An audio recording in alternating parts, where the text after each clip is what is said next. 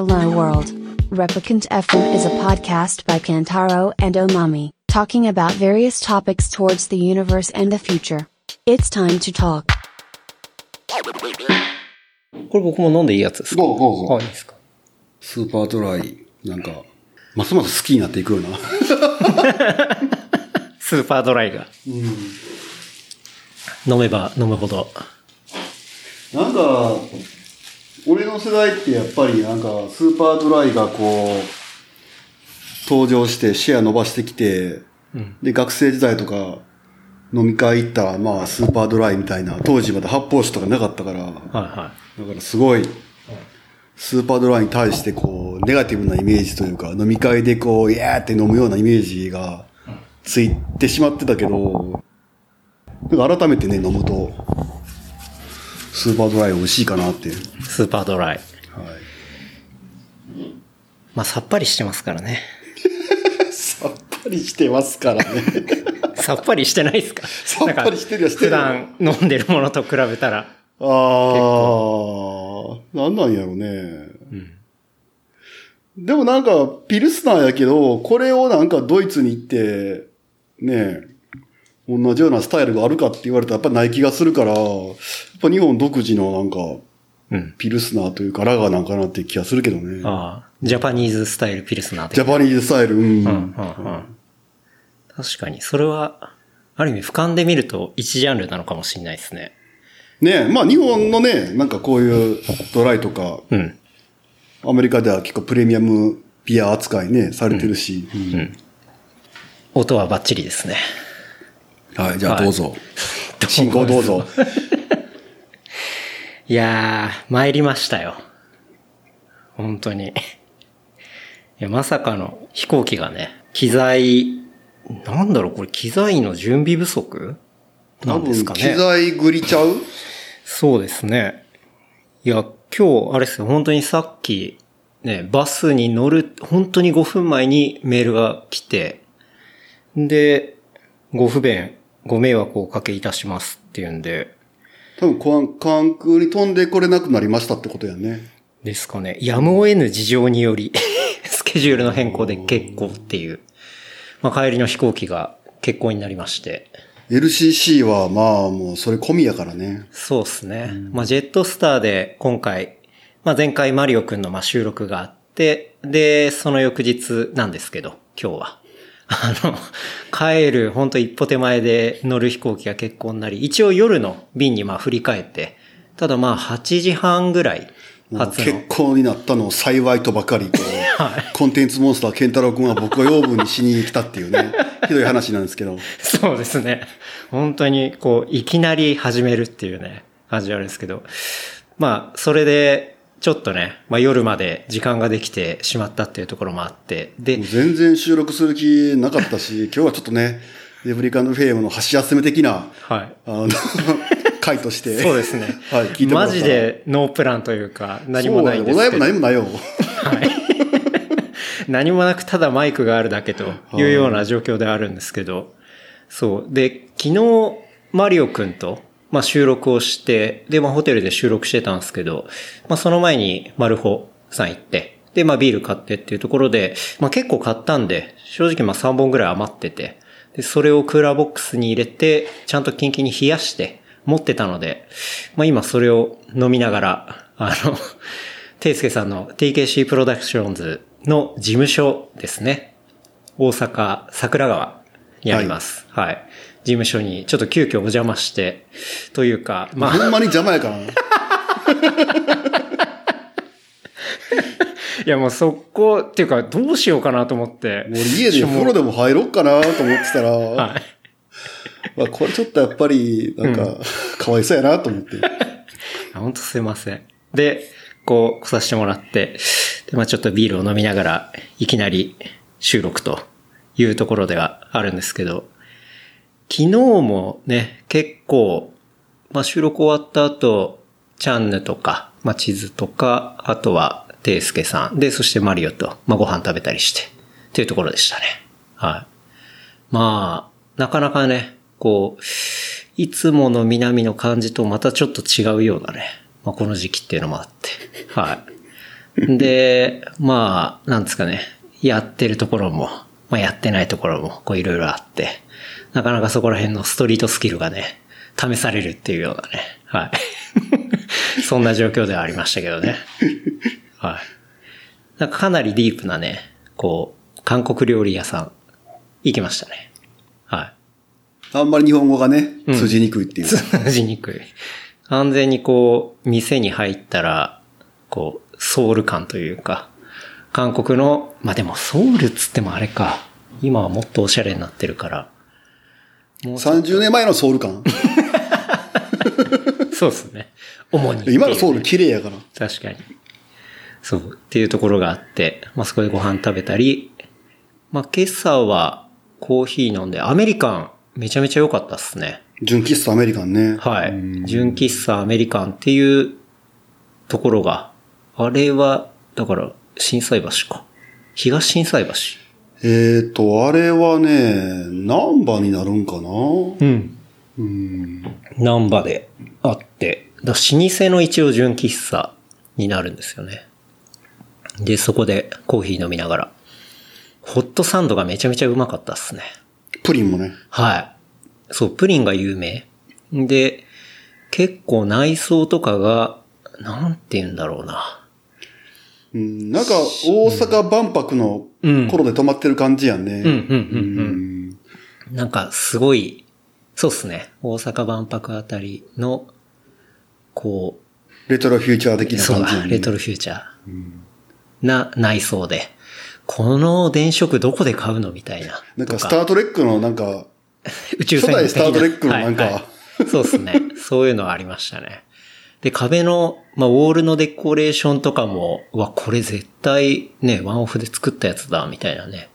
もうそういう感じで、割と、こう、フォトスポットになってるっていうか、うん、なんかまあ多分インバウンドのなんか観光地的なうん感じに多分なってるんかな。今はちょっとね、インバウンドいないけど。まあ確かに。うんそうっすね。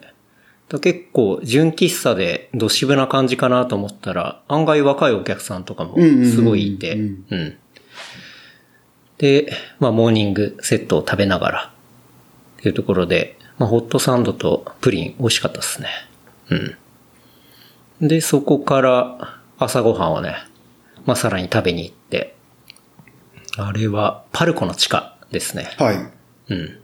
あ結構いろんなお店が集結してて、なんかまあ、んまあまあ、今時な映える感じというか、はい。なんかブレードランナー的なね、あ確ネオかに。ンギラギラのアジア風というかね。はい、はい。うん。それありましたね。うん。なんか小籠包から何から、結構いろんなね、各国の、ちょっとひねったような。で、結構半分ぐらい店もやってなくて、うん。それが逆になんか、錆びれてる感があって、若干のディストピア感とそいううか、そうそう、余計ブレードランナー感があるっていうね。はい。出てましたね。でもまあやっぱ空いてるお店は結構賑わってたりして、うん。まあ当然お酒とかは出てなかったですけど、うん。で、そこでご飯食べ、で、内藤さんのお店行きましたね。はい、ちょっとね、はい。まあ、アメ村にある、もう25周年ぐらいなんですかね。っていう、まあ、フラッグっていう古着屋さんに行って、で、そこから大阪のね、有名人のオレンジさんが新しいね、お店をやったっていうところで、まあ、そこもお邪魔したりとか。っていうんで、まあ、結婚になったんで、今に至るというところでありますけど。今からじゃあ、はい。ケンタロウの時間潰しに付き合います。いや、ていすけさんはね、やっぱり、あの、ビール会がね、すごい反響ありましたし、ああ、あれビールから反響あったんや。めちゃくちゃありましたよ、本当に。うん。なんか俺の素人目線で喋ってるから、はプロの人も今すごい聞いてると思うから、どう思われてるんかなってちょっと不安あるよね。いや、でも結構やっぱ、あれ聞いて、そう、すごい面白いとか興味出たとか、うん。あ、これ、ていすけさんが言ってたブリワリーだとか、なんかそういうリアクションとかをね。ね。ブルータスもね、うん。酔っ払ってやっと買ったからね。ブルータスね、ビールについて語らせろっていう、はい。最新回。うん。はい。あれ、ていすけさんどうでした？ああこの話しますか？はい。やっぱそれ結構みんな気になるんじゃないかなっていうね。あはあ、あの、まあさらっとしかまだ読んでないけど、はいやっぱり、まあ編集者の人がおそらく、あの、おそらくまあインポーターの人にアドバイスもらって、なんか記事を作ったのかなっていう感じがして、い。うん。まあだから、マイクロブルワリーというよりも、なんか、まあパブ寄り目はい。はい。の感じがして、うんパブとか、あとボトルショップとか。そうそうそうそう。だから、もうちょっと、マイクロブルワリーとかにフューチャーしてほしかったなっていうのがあって、うん。だからまあ、その、すごく僕が好きな青森の Be Easy と、うんすぐそこにある大阪のマルカっていう、はい。二つのブルワリーが多分名前すら上がってなかったんかな、多分。あ、そうなんですね。多分出てなかったんちゃうかな。それで、まあ、インポーターとある程度情報を共有してるというか、うんうん常日頃やり取りしてる、やっぱりボトルショップさんとか、パブのフィーチャーが大きかったような気がしたかな、やっぱり。うん。なるほどね。僕はドリフが出てなかったのが意外でしたけど。いや、そう、ドリフが出てなかったのが、うん、まあ、アンテナが低いのか、意図的に外したのかわかんないけど、意図的。ただドリフさんってすごく多分ビールね、はいインポーターから仕入れて売ってはるから、うん。だからインポーターさんからね、編集部の方に、あそこ行けてますよって情報が行って叱るべきなのになんかドリフさんがね、なかったから、俺もそれは寂しかったよね。そうですね。あれ僕も、あれないんだと思って。で、しかもなんか、ボトルショッププラスなんとかみたいなうん特集ページもあって、うんなんかそういうので、まさにドンズバに入るじゃないですか。しかもまあ UL な感じもあったりしいので、はいはいはいなんか今のね、トレンドのストライクゾーン捉えてるはずやのに、そうですね。何が違うかったのかなって感じやね。ねですね。ちょっとこれは、ね、また特集があったらぜひ、こう、竹光さんを取材してほしいななんて思いましたけどね。ねね。で、なんか、そうっすね。まあああいうのに乗ると、結構遠くから来た場合とか、で今回、その、マルホさん行ったのも、あれに乗ってたりしたから、ちょっと行こうんう。それで僕はちょっと知ったっていうのもあったんで、なんだかんだね、メディアの力っていうのはあると思うんで、うーん。まあ、ちょっと、また次、来たいかなって思いまあます。でもやっぱり、あの、あんだけ全国のね、ブルワリーとかパブを網羅して、うん。写真も撮ってテキストも書いて、雑誌って車両産業うんっ。て思われてるけど、なんやかんや言うてもやっぱり、まあ編集力があるかなとは感心したかな、やっぱり。個人ではね、あれはできないし。確かに。うん。あれをね、なかなか網羅して、写真撮るだけでもしんどいですね。そうそうそうそうそう確かに、それ思いますね。うん。最近、ビールとか結構飲み行ってます？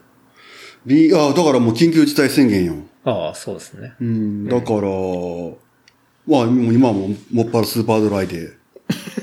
まあ今、ケンタラも飲んでるスーパードライ。はい。今、2杯目ですけどね。うん。なんか、そう、ね、緊急事態宣言始まる前までは、ちょこちょこ行ったりしたけど、8時ラストオーダーとかかな、うんうんそんなんで飲めたけど、もう今はね、まだダメだから、うん。うんなんか、この間っていうか最近じゃないかもしれないですけど、ディレイラブリューワークスの記事をなんかで見た気がしますね。うんその、西成のみたいなところで。そうそう、ディレイラーはもう引っ越しして、でかい、あの、醸造設備作って、で、カンニングマシンも入れて、あ、多分缶入ったんですね。そうそう、ファーストバッチ、ライオットエールだったのかな多分即完売したみたいで。うんでもなんか、ディレイラーブリューワークスの山崎さんのツイッターの裏垢があって、裏垢なんかな？裏から。まあ本人は一切明かしてなくて、はい、はい。で、俺がちょっと前に、あの、まあ俺の持論やねんけど、あの、クラウドファンディングっていうのは、うん。あの、まあマーケティングのための、はい。そのバズを得るためのツールであって、うんうん本当にお金ない人がクラウドファンディングに頼るのは、うんもっと前段階がすることがいっぱいあるっていうことをツイートしたら、うんその山山崎さんはが RT してて、んあーちょっとリアルやなと思ったら、ていすけさん。クラウドファンディングめ嫌いじゃないですかなんか。嫌いではない。あ、本当ですか？嫌いではないねんけど、うん本当にお金ない人がやるとマジでバビロンシステムやから、だって手数料20%とか取られるから。まあまあ、そうですね。手数料は高いもっとすることえあると思うしえ。確かに。で、結構アスリートで多いのよ、そういう選手が。うーん。うん。え、この間、あの、なんだろう、そのクラウドファンディングについて、なんかもっとその前にやる、やることがあるっていう話をしてたのは、その選手の話なんですか？ちょっとクラウドファンディングでやっぱりバズってたから、うん。で、それはやっぱり、その選手のことをなんか悪く言うわけじゃなくて、うんうんクラウドファンディングとシステムを使うっていうのは、うんそういうことだから、なるほど。まあ、そういうのを理解してやるんであれば、あれだけどってことですね。だからお金ある人がもっとバズを生むためのツールやから、うん本当にそれが銀行も金貸してくれなくて、親も金貸してくれなくて、うん担保に得るものが何もないみたいな人が頼るっていうのはマジで、まあまあ、そうっすよね。そう、信用なくすし、うん。金も残らないしってなるから、うん。だからデリラブルワークスがちょっと前にやってんのよ、クラウドファンディング。ああ、そうなんですね。そしたら、応募、なんか、その目標金額にうん、一瞬で達成して何倍もいって。行き過ぎたからなんかもう、山崎さんが、は逆になんか内容を豪華にしたいとか言って、はいガンガンこう内容を豪華に足していってみたいなことをしてて、それがやっぱ正しい使い方なんかなとい。思ったね。それで余計こう豪華でうん、なんかリターンがすごくて、はい。ファンも納得してうん、余計こう、なんかファンが増えて、ファンベースが分厚くなるっていうことがうん、やっぱり主眼やから、うんうん。お金がないからお金を集めるんじゃないからね、やっぱりクラウドファンディングって。まあそうっすね。どうしてもでも、クラウドファンディングサービス側の、こう、アプローチとしては結構ね、そっち系じゃないですか。うんなんかお金がなくても、こう、夢を集めるみたいな。だけど、まあ実際は確かに手数料はえぐいし、もし、まだ銀行とかに相談してないんだったら、明らかにそっちの方が手だって数料というか。今のご時世、うん。もう銀行ゆるゆるやん。うん。コロナ関係とかでもそうやし、新事業とかで200万円バーンって出たりするから、うんうん。だったらちょっと頭絞って、ん。あの、なんか書類作って申請したら出るかもしれないし、確かに。そうそう。まあ、そういうもろもろをやった上で、で、そそうそうそう。そうの手数料の10%、20%っていうのは、まあ、例えば広告費として考えそうそうそうて、そうで、クラウドファンディングをやるみたいな。なんだったらもうリタリターンの方がなんか豪華で、うんちょっと赤字ぐらいやる方がいいと思う。はいはいはい。なるほどね。まあ実際そういうふうにやると、ね、そのプロジェクト経由で知る人もいるし。そうそうそうそうそう。うん。確かに。まあそういうことはあるでしょうね。だから真っ先に、そのクラウドファンディングに飛びつくのは確かにちょっと違うんじゃないのみたいな。うーんことっすねまあなんか周りでちゃんとしたアドバイスしてくれる大人がいないんかなとか思っちゃうけどね。うん、うん、うん、うん。まあ、なかなかね、そこら辺のマーケティングのあれとか、まあお金の部分とかって、こう、うん、まあ、いきなり理解できるものでもないですからねうん。ある程度俯瞰で見えてなかったりしないと。うんまあ、ていすけさんなんかはね、まあ当然自分で会社もやってるし、いろいろこう見える、見えたりとか、まあ業界のことも分かったりするかもしれないですけど、なかなかね、その場合は一選手なんですか？選手がクラウドファンディングしたって感じなんですか？なんかね、アスリートがやっぱりクラウドファンディングやるって結構今もう普通になってて、うーん。なんもう月に数人ぐらい見るぐらいの勢いになるのよ。えーえ、それは、なんか活動費とか活動費。だからオリンピック前とかすごかったよ。オリンピック前とかいろんな選手が、もうクラウドファンディング活動費でってやってんねんけど、はい。でも、言ったら悪いけど、2022年やったんよ、オリンピック本来は。うん、うん、で、もう正直2019年、18年ぐらい、うん。なんだったらその2016年のリオが終わった瞬間からい。動き出して、ロードマップ描いて、うん。こうやってワールドカップ回って、こうやってポイントを取るとか、そのミポリンとはい。マサルみたいに緻密な計画を立てて、ん。トレーニングプランを立てて、で、まあ、ミポリンの場合やったらテクニックとフィジカルの両立しつつ、はい。4年間やった上での、まあ、クラウドファンディングみたいなうん感じがベストやと思うねんけど、なんか、もう UCI ポイントが欲しいから慌ててなんか、クラウドファンディングやりますとか、ああ、なるほどね。なんか宿題を、だから前の夜にやるみたいな感じの、夏休み終了前の小学生かってそうは話ですねね。。だから、俺とかはやっぱり、マニアで、うん。そのオリンピックを目指して頑張ってる日本人選手を、んまあ、SNS でストーカーするのが大好きで、そう、日本人同士のやっぱ戦いの方が面白いからさ、はいはいはい。すごい葛藤とかうん見えるから、うん。だからもう、言うたらもう、正直もう日本代表で決まってんのよ、事実上。それ、自転車の場合ってことです。いや、あらゆる競技がそうじゃない？そのカテゴリーで、もうナンバーワンがいて、んで、それを倒すのはすごい難しいという状況やと思うねや。うん。ほとんどのやっぱり、世界って。特にマイナースポーツはね。はあ、はうん、だから、そういう絶対的ナンバーワンがいてるのに、ん。でその選手を倒します。東京オリンピック行きたいですって。2019年にクラウドファンディング立ち上げても、絶対お金集まったとしても絶対枠は取れないし、うん。なるほどね。だから、まあ、ある意味、オリンピックってやっぱりこう、4年に1回なんかオリンピック詐欺みたいなのが起こるというか、詐欺って言ったら分かる言われる選手はやっぱ真剣に枠を取りに行ってるわけやけど、ちい言い方が。でも、うーん。まあ俺はやっぱり、まあ応援はしてるし、できればその、日本のね、不動のナンバーワンを倒してオリンピック行ってもらう方が、新たなストーリーが生まれるし、面白いとは思うけど、でも、まあそんな奇跡はやっぱ起きないし、起きたのは見たことがない、一回も。そんなスポーツって甘くないし。うん。だから、えーっと、誰やったっけ？イタリアの100メーター？男子が、えーっと、いきなり無名の選手が、うん。えーっと、今季世界新かなんかでゴールド取ったんかな、はい、はい。で、いきなり無名だったのに、オリンピック代表になって、で、ゴールド取って、リレーでも取ったのかな？うん。でそれでやっぱりこう、ドーピング疑惑が、やっぱ起こってるけど、いきなり1年、一年2年のスパンで、無名の選手が強くなるって絶対無理やから、うん、うん。まあ当然そのようにね、ドーピング疑惑は起こるし、うん。まあドーピングね、じゃない方に俺は、まあなんか気持ちはあるけど、んまあそう思われちゃうよね、やっぱり。うん。なるほどね。まあだから、そうですね。確かに、もう長期計画で、まあそれでいくともうパリなんてあっという間ですからね。だからもうパリの争いがもう始まってて、俺はそれをすごい面白く見てる、もうすでに。ああ。うん、なるほどね。てすけさんも今回はね、結構観戦行って、そうそうそうそ応援行ってましたよね。う。うんあれは完全にチケットあってオフィシャルでですまあ、あれはもうツイッターで、あの、くださいって土下座して、いや、ツイッターでくださいって土下座してチケットが集まってくんのがすごいっすよ。マウンテンバイク男女と、はい。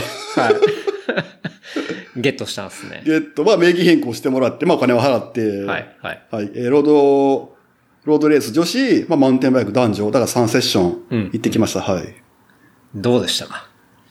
やっぱり良かったよ。うん、うん、うん。まあ行く前からね、はい。いいのは分かってたけど、やっぱい行ってよかったなって。うん。まあ、その模様はね、あの、ていすけさんの、まあ、ていすけさんはね、あの、YouTuber でもあるので、まあ本職は YouTuber で、副業はね、代理店業っていう感じで。そうですね、本業が YouTuber、副業で、えっ、と、自転車のこう、ディストリビューション、はい。はい、されているっていうね、ところではあるんですけど、そう、そこで、一番まあ、今日収録が、えっと、8月の 15? の日曜日なんですけど、まあ今直近で一番上がってるのが、えっと、女子の、まあ違う、男子のマウンテンバイクか。うんうんですかね。ナーチュルマウンテンバイク。はい。の観戦エピソードが上がっていたりして、うん。まあ、まさかね、こう最初、集合場所というか、バス乗り場を間違えるっていうね。まあ、そうこからそう入って。そう。なんか木村鋳造所っていう、なんか鋳造の工場に車を置いて、そこからシャトルバスで会場入りするつもりが、木村鋳造所の違う工場に行っちゃって、で、小走りで社員の人がバーって追いかけてきて、ここじゃないんですよって言われて、マウンテンバイクの人ですかって聞そう、かれたんですよマウンテンバイクの人ですかって言われて、そうですって言ったら、ここじゃないんですよ。ひょっとして被害者いっぱいいますか？って言ったら、はい、いっぱい来ますって。あ、やっぱそうなんですね。え、それだけ分かりにくい。なんかね、Google マップで、その木村中道所ってパッて入れたら、そこが一番に出てきて、で、場所も微妙に近いのよ。はあ8キロぐらいしか離れてなくて、あ、でも8キロなかなか微妙に。そう、微妙離れてああここか、みたいな。うんああ。まあ、それなんとか、こう、元の場所に戻って、そうそうそう行ってっていうことなんですね。うん。そのバス間違えたところから、うん。こう会場に着くまでが、こうバッサリ映像がなかったんで、なんか実はあれ、あの、バスを降りようと思ったら、うん。バス降りたら目の前が、あの、三島、えー、工事っていう駅なのかな、はい。でそこから電車乗ったら、御殿場に一本で行けんねんけど、バス降りようと思ったら、なんか、500円玉を入れたのかな？うん。なんか覚えてないけど、うん。で、しかもなんか、バス乗るときに、はい。なんか紙切れをもらってなくて、うんうんうんうん。ありますね。で、IC ねはい非対応で、ほう。で。紙もらってなくて500円入れて、はい。バスの運転手もちょっと待てってなって、あで、パッて向こう見たら電車がふーんと入ってきて、はいはい。ちょっと500円もういいからって言って、ブワーって降りて、うんお釣りはいい猛ダッシュで、はいで、その、駅のホームに駆け込んだら、ん駅自体も IC 対応してなくて、バーンってゲートぶっちぎって、あ、これあかんと思ってお金払おうと思ったら、はい。なんか駅員さんいなくて、ドアがもう閉まりそうやったから、ブワーって乗って、はい。っていうくだりがあって、で、そう、御殿場駅で正直に、実はこうこうこうで、突破したんで、はい。払いますって言って払って、うんそう。はい。あそこに至至ってんねん。なるほどね。いや、だと思った。なんかあの、多分超急いでたから。めちゃめちゃ走ったあの映像撮る余裕なかったんだ全くろうな。なかった。で、その改札ぶっちぎってるし、ちょっとこれは使えないな、みたいな。一応それビデオ回してた。回した回した。面白かったから。それは炎上案件ですね。そうそうそうそうんめちゃくちゃ必死。いや、でもね、せっかくチケットあって間に合わなかったら大変なことですもんね。なんかまあ、それはそれでね、面白いからいいねんけど。まあ、YouTuber 的にはありですけどそうそうそうそう、そうでも、まあ、せっかくだったらね、スタートから見たいっていうのはありますけど。てか、三島って、静岡の三島っていう。静岡の、静岡県三島市かな？はいはいうん。っていうことですけど、そうなんですね。非対応で、電車もなんですね。電車も、うん、あの、三島から御殿場まで行ってる、あの路線が、はい IC 非対応やったそれね。やばいわ。僕も完全ハマるやつですで、ね。なんかその、切符買うときに、あの、混むのであ、帰りの切符も買っておきましょうみたいな、張り紙がしてあって、はい。なコンサートみたいやなと思って、確かに。最近こういうの見ないなと思って、なかなか見ないですよね。てかもうみんなピッピやるから。そうそうそうそう、ねそういう文化がもうないやん。確かに帰りの切符を買うっていう。懐かしい。そうそそうそうの、バス乗るとき確かにあのちっちゃい紙切れ引っ張るとか。そうそうそうそうそう。帰りの切符を買うとかって、まあ、マジ昭和っすね。なんかその前の日かなんかにバス乗った時にピッてやろうとしたら、非対応で、ちょっと怒られて、あすいませんって言って。はい。すごいね。結構じゃあアナログな感じで。え、でもじゃあ、そっか。要は感染する人も、そういう関係者とかもみんなそういう感じで会場にたどり着いてたりうーんとね、なんかやっぱりその、やっぱり厳しくて、徒歩とか自分のチャリとか自分の車ではもう一切行けなくて、うんうん。行こうと思ったら、まあその、御殿場とか、御殿場じゃないや、えっと、修善寺駅とか、はい。あの、その木村鋳造所からバスとはあかしかなくて、なるほどね。あと伊東側からもバスがあったのかな？伊藤。うん、確か。まあとにかくあの、まあ、自分の足なんかでは一切行けないっていう。うーん。だからその自転車のマウンテンバイクのレースなのに、マウンテンバイクできないとおかしくない 確かにね。で ?YouTuber 的には、チャリでブワーって入ろうとして、はい警備にガーッと抑えられて、自転車の大会に自転車で入れるのはおかしいんだとか言って暴れたら、YouTuber 的には盛り上がるかなと思ったけど、これ迷惑系 YouTuber やなと思って。はい、迷惑系ですね。で、しかもなんか、自転車アクティビストっぽいし。そうだ、ちょっとなんか、にそういう、はあの、活動家っぽくなってしまうやん。なりますね。ちょっとこれっとやばいなと思って。確かになそうっすね。いや、ちょっとそのバージョンも見たかったっすけど、そうやね、はいでも、やっぱり、それをやると、なんか連れて行かれて、多分レース見えなくなるから、さすがにやめようと思って。確かに、それは本末転倒っすね。うんまあだから普通におとなしく、あの、マスクもして、普通に。あいいっすね。なんかそのみ、なんか活動家で思い出しましたけど、結構ポートランド、また今結構また過激な感じに今ね、そう、やあの、ポートランドの、そういう、まあ、やっぱホームレス問題とか、やばい、うん。なんか動画とか写真をうん、ひとまとめにキュレーションしてるインスタグラムのアカウントがあって、そのアカウントがめちゃめちゃやばい。なんていうアカウントっすか？とねっ、ていうか、すごいですね。ホームレスとかそういう活動家を。いやいやいや、その、ホームレス問題、あ、ホームレスホームレス問題が今うん本当にポートランドやばくて、うん。あのまあそれは地下ーの殺人事件とか普通に起こってるし、はあ、はあ、はあ、はあ。で、特に最近なんか、西海岸が天気が異常で、うん。もう暑くて、うん。でそれで、なんか、ポートランドの市内で、なんか、でっかいプールを勝手にホームレスが作って、うんとか、プール作ったりとか、ホームレスがプール作っちゃう。そう、とか、あと、なんか、まあ、家がどんどん増えてんのよ。はい。もう、はい。テントがあちこちにできて。で、ホームレス通して殺傷事件起こったりとかえ、火事が起こったりとか、ああ。でそこにやっぱりそのポートランドって、あの、いわゆるオルトライト、うん、うん。オルトライトの本拠地でもあるから、はいオルトライトと、うんで、さらにその、それに反する、はい。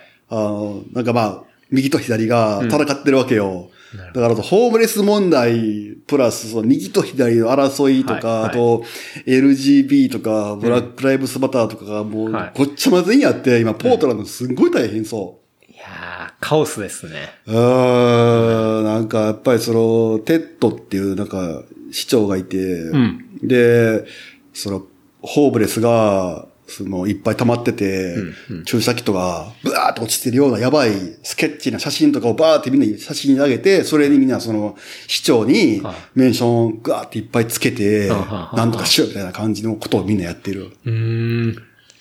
じゃあ、そのアカウントで訴えてるみたいな。訴えてる、それを改善してくれよ。でも無理やと思う。無理。だからやっぱり川とかね、コロンビアリバーとか、ウィラメットリバーみたいなそういう川の沿いとかに、うん。言ったらもう、なんやろ、キャンプ地みたいな感じではいはい。できて、そこにまあまあ、まあトイレはその辺で川でするし、注射器はバンバン捨てるし、焚き火はするし、言うたらもう、近隣住民にしたら、んもう、すごいストレスみたいで、まあ、そりゃそうですね。ちょっと怖いですでよね。ホームレスもやっぱりポートランドの文化の一部やし、まあサンフランシスコとか、うんうん。あの LA なんかはいもはいう解決できない問題やし、すでに、あれも文化の一部やねんけど、文化の一部とは言いながらも、自分家の前にホームレスが住んだら嫌なわけやん。まあ確かにそうですね。だからあれは、かなり悲惨やと思うな、うん。それがなんか、前もね、その、ポートランドの真実、今みたいな的なね、ことをテイスケさんから教えてもらいましたけどそっからさらに加速して、めちゃめちゃとんでもないことめちゃめちゃゃ。えぐくなってる。ああ、うん。でもそれでも土地の値段っていうのは上がって上がっていってるんやろなっていうことなんですよね。うん。なんか不思議というか、うん。まあみんなお金が余ってるんかな、うんなかなかね、すごい状況で。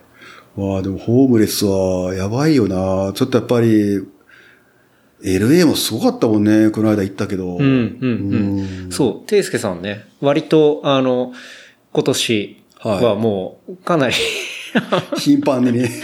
まあ最近は行ってないけどね。はい。まあこのネタ大丈夫なのかなってとこですけど、まあ大丈夫かな。まあ全然ははいい。ていすけさん、もう今年何回アメリカ行き今まし年はね、3回かな？た ?3 回。多分はい3回かな。今年っつってもまだ、あの、8月ですけど、ねはい。うんもう3回行かれていて、うん。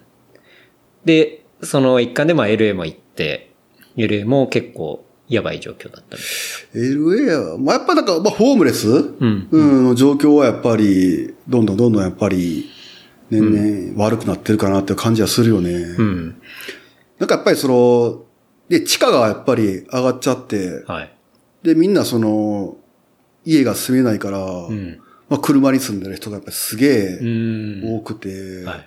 まあこれ YouTube でよく言ってるけど、俺マウンテンバイクアメリカで走りに行ったら、その トレイルヘッドっていうその、うんトレイルが始まる起点に、まあ、パーキングロットがあったりして、そこに車を置くねんけど、結構なんか、中にはその、治安が悪い、やっぱりトレイルヘッドがあってそこに車置いて、はい。あの、2、3時間走って、うん。帰ってきて、もうマジで車あるかなってすげえ思うね、毎回。うん。いや、もう本当ていすけさんが、その、こう、取れる、こうね、自転車、マウンテンバイクで、うん。こう、走りに行く時の動画の大体最初の方を、まあ、車止めて、いやー、治安悪いっすね、ここら辺からいや、でもね、アメリカ行ったら、もうすっごいそれ敏感になる。で、ポートランドの、すごいダウンタウンからはい。2、30分ぐらいかな、空港の方に、あの、高速道路に挟まれたすごい狭い土地に、うん。マウンテンバイクのパークができて、あそう見た見たはい。でバンクとか、はい。ジャンプとかもあって、すごいいいパークができて、で、それ、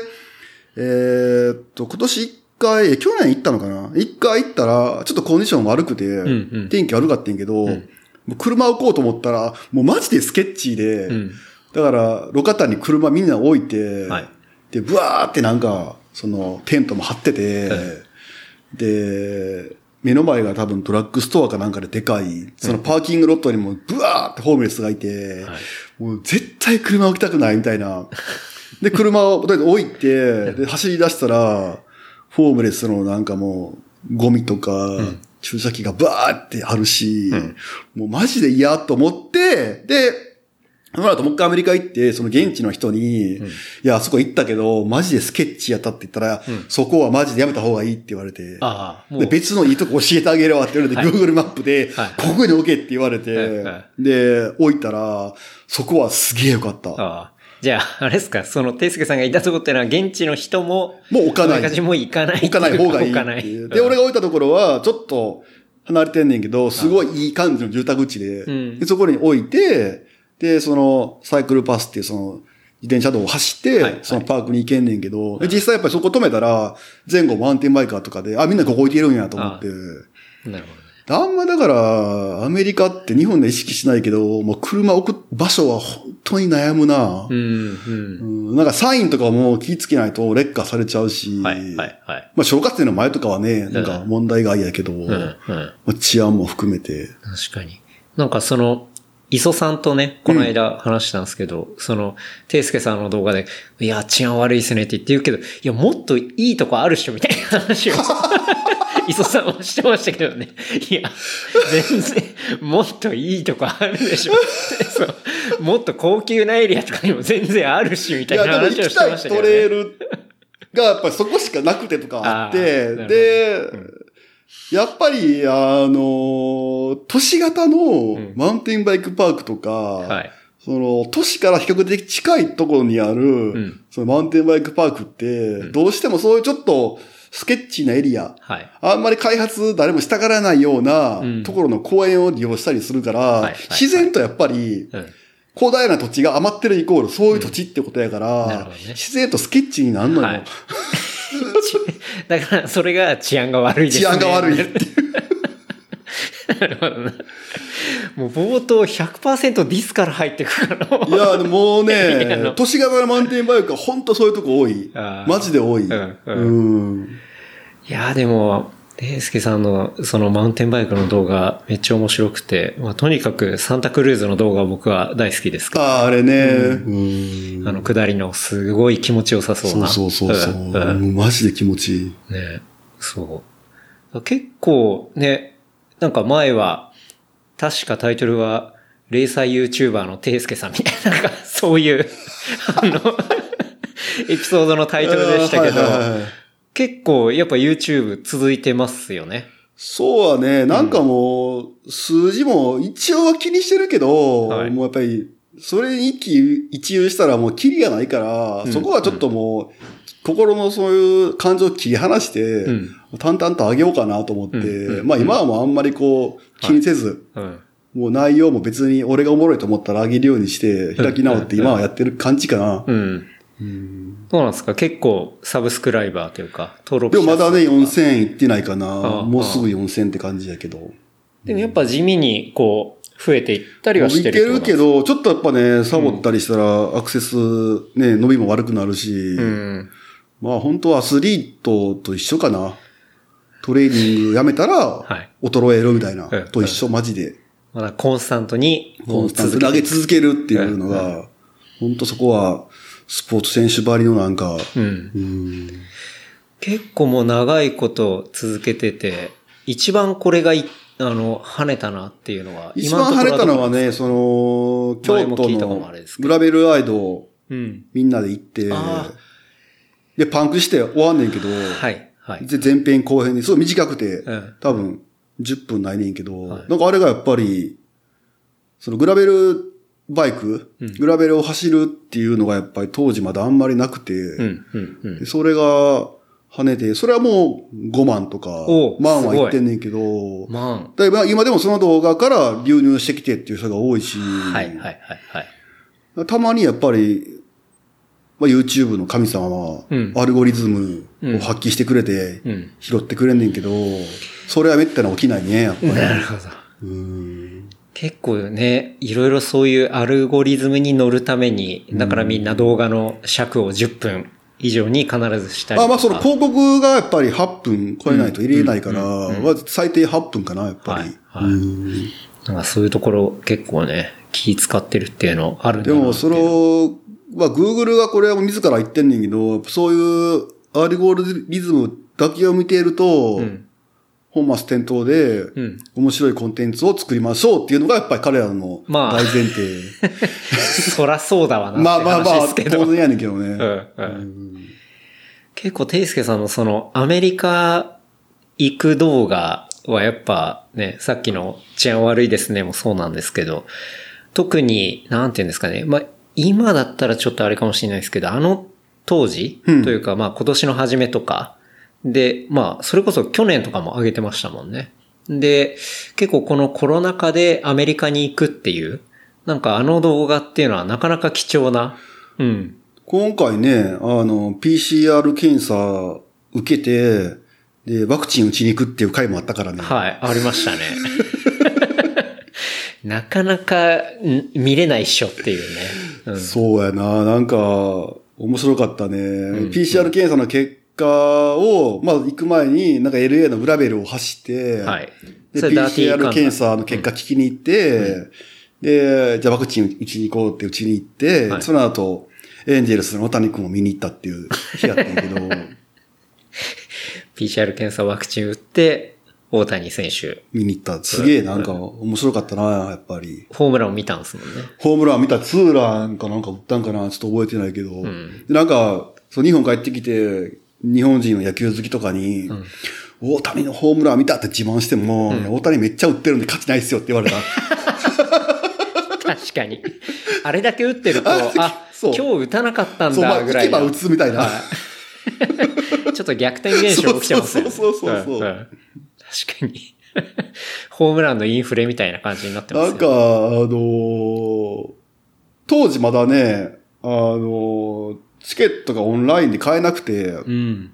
多分その、カリフォルニア州在住の人しか、はい。多分チケットオンラインで買えなくて、んうで、そう、わかんなくて、はい。いけるんかな、俺らって。うん。うん。で、一か八で、スタジアム行ったら、まあ普通にはいチケット買えて、でも結構席ね、絞ってて半分ぐらいに。うん。ううん。ん。まあでもすげえ、いい体験したかな。確かに。まあ生で見るっていうのは今。年生で大谷のホームラン見た日本人マジでいないやろ、そんなに。いやー まあ、現地在住ぐらいしか。ですね。うん外から行ってみたっていうのはかなりレアなんじゃないですか。そうやんな。でしかも、同じ日にワクチン打ってっていうワ。クチン打って。で、ちょっと腕痛いな、みたいな。で、ビールガンガン飲んで。まあでも俺打ったやつがね、あの、ヤンセン？ジョンソンジョンソンやから、はいはいまあ、あんまなんか反作用ないやつみたいで。う。うんん。基本一発で。一発でワンショットのワクチンで。うん、うん。っていうことなんですね。これまた帰ってきて、追加発注。そう、で、やっぱり、ちょョっとやっぱワンショット、うん。まあ一応、ジョンソンジョンソンのホームページには、はいその、変異株にもちゃんと効果ありますってリリースが出出てるんだけど、んまあちょっと怖いし、うんもうここはもうカクテルで、人体実験で、はい。モデルナ打とうと思って、うん。全然予約取れない。かなり厳しいですね。厳しいよなすごいよななんかもう2発打ってる人たちすごいよな上級国民やで、多分あれみんなも。そんなっすか？これ2発打ってましたけど。だもう2週間上級やなうんだから、今、完全に書き換わってる感じですね。そやな体が、おそらく。うん。いやー、そう、ていすけさんアメリカいっぱい行ってて、まあその動画も上がってるし、そう。ハワイもね。ハワイもね、ハワイも行ったね。でもハワイは、え、ハワイ行ったのはどういう工程で行ったんでしたっけ？いきなりハワイで帰ってきたわけじゃないですもんね。別にハワイには興味なかったんや。ああ。ハワイには別に興味がなくて、ただ、もう暇でアメリカ行きたいし、うん。やっぱりこう、なんか時間できたらチケット探しちゃうわけよ。そしたら、羽田、ホノルルかな？うん。のチケットがすっげえ安くて、はい。で、しかも ANA うん。うん。で、まあその、エアラインがはい、スターアライアンスで俺ゴールドやから、うん。融通聞きやすいから、これはもう、これをなんとか有効利用しようと思って前向きに。うん。うん。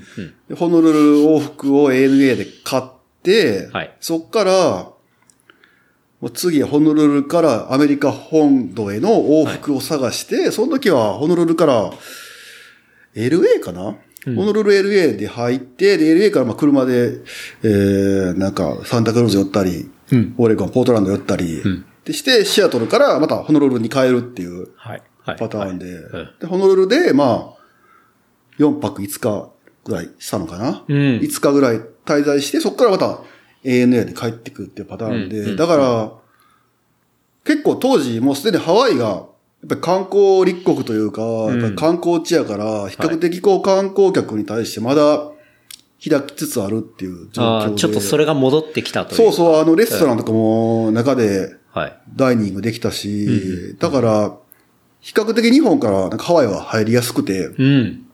PCR 検査の陰性証明があれば。ほで、そこでハワイに入っちゃうと、んまあ国内線やからハワイから、あの、すぐにはい LA に飛んで、はい国内線やから、うんすげえ簡単に LA に入れるから、う。うんうん。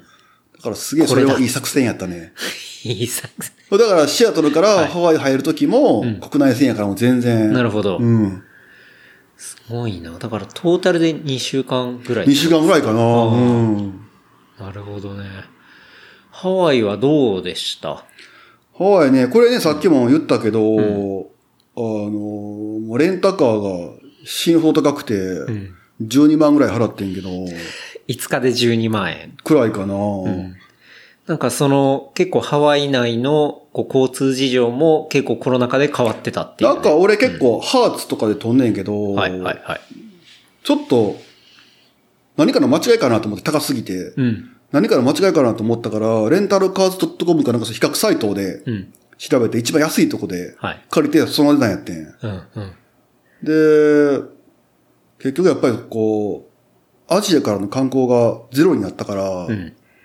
でそれでそういうシャトルバスとか、その、まあ、ウーバーとか、そういう、公共のそういうなんか、はい。サービスが、公共だったり、シェアライドのサービスだったりっていうのが、リムジンとかね。ワークしなくなって。そう、なんか空き地にはい、なんか観光バスみたいなのがうん、ずらーって並んだりしてるのはい。がもう使われなくなって。ん、だからハワイに来た人は自動的にレンタカーを借りる必要が生じたから、レンタカーの需要が高まって、プラス、その中古車というか、そのレンタカーで使う車の供給も止まってしまったから、はい余計こう高騰して、うんで、アメリカ、ホノルル着いた時になんか、アメリカの知り合いか友達がメール来て、テイスキ今ちょっとハワイなんか行くってしたけど、レンタカーがやばいって、なんか、ニュースニューになってるよって言われて、い、や、マジでそうって。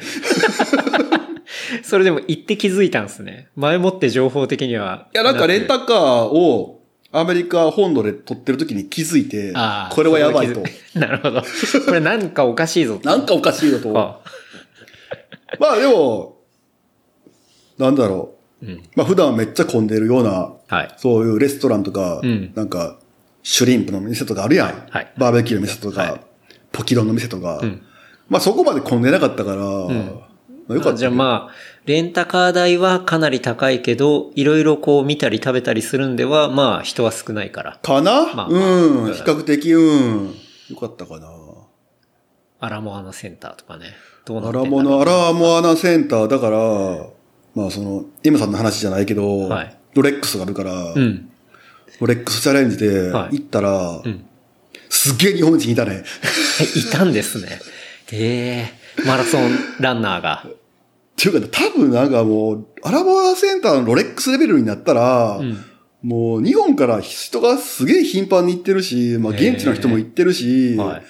もう働いてる人も日本人だし、えもう常連の常顧客みたいな人がいてるみたいで、うんげえなんか金持ったそうな女の人がバーって入ってきて、うんそしたらスタッフも日本人がいらっしゃいませみたいな感じになってたから、ああ、もう絶対これは無理だと思って。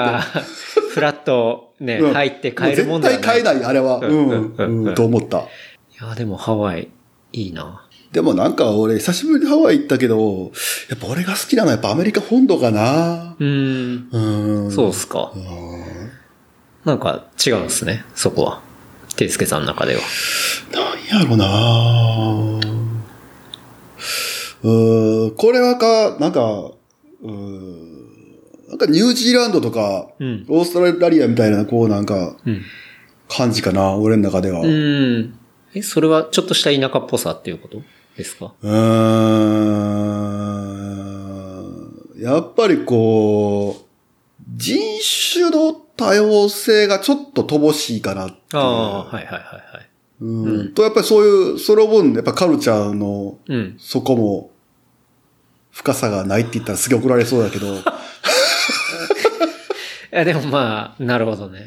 うんうん。でもやっぱり、広がり最近 LA 結構行くねんけど、うん最近ね、ずっとワシントンとかオレゴンとかに行ってて、はいはいずっと、特にオレゴンが多かったから、うん最近また LA 行き出したら、やっぱ LA いいなって改めて思うもんね。確かに、ていすけさんはこの間もね、あの、LA やっぱ面白いな、みたいな話、LA 面白い。いかな、やっぱり。ねうん LA やっぱりあの、まあ、人種がねうん、当然やっぱり、うんうん。すげえ幅があるし、まあ、はいそのおかげで、レストランとかもね、アジア系から、うんあの、メキシカン系から、まあ、何でもうん。あるし、はいで、まあ、物価のね、幅もうん、いいとこはいいし、安いとこは安いし、うんうん。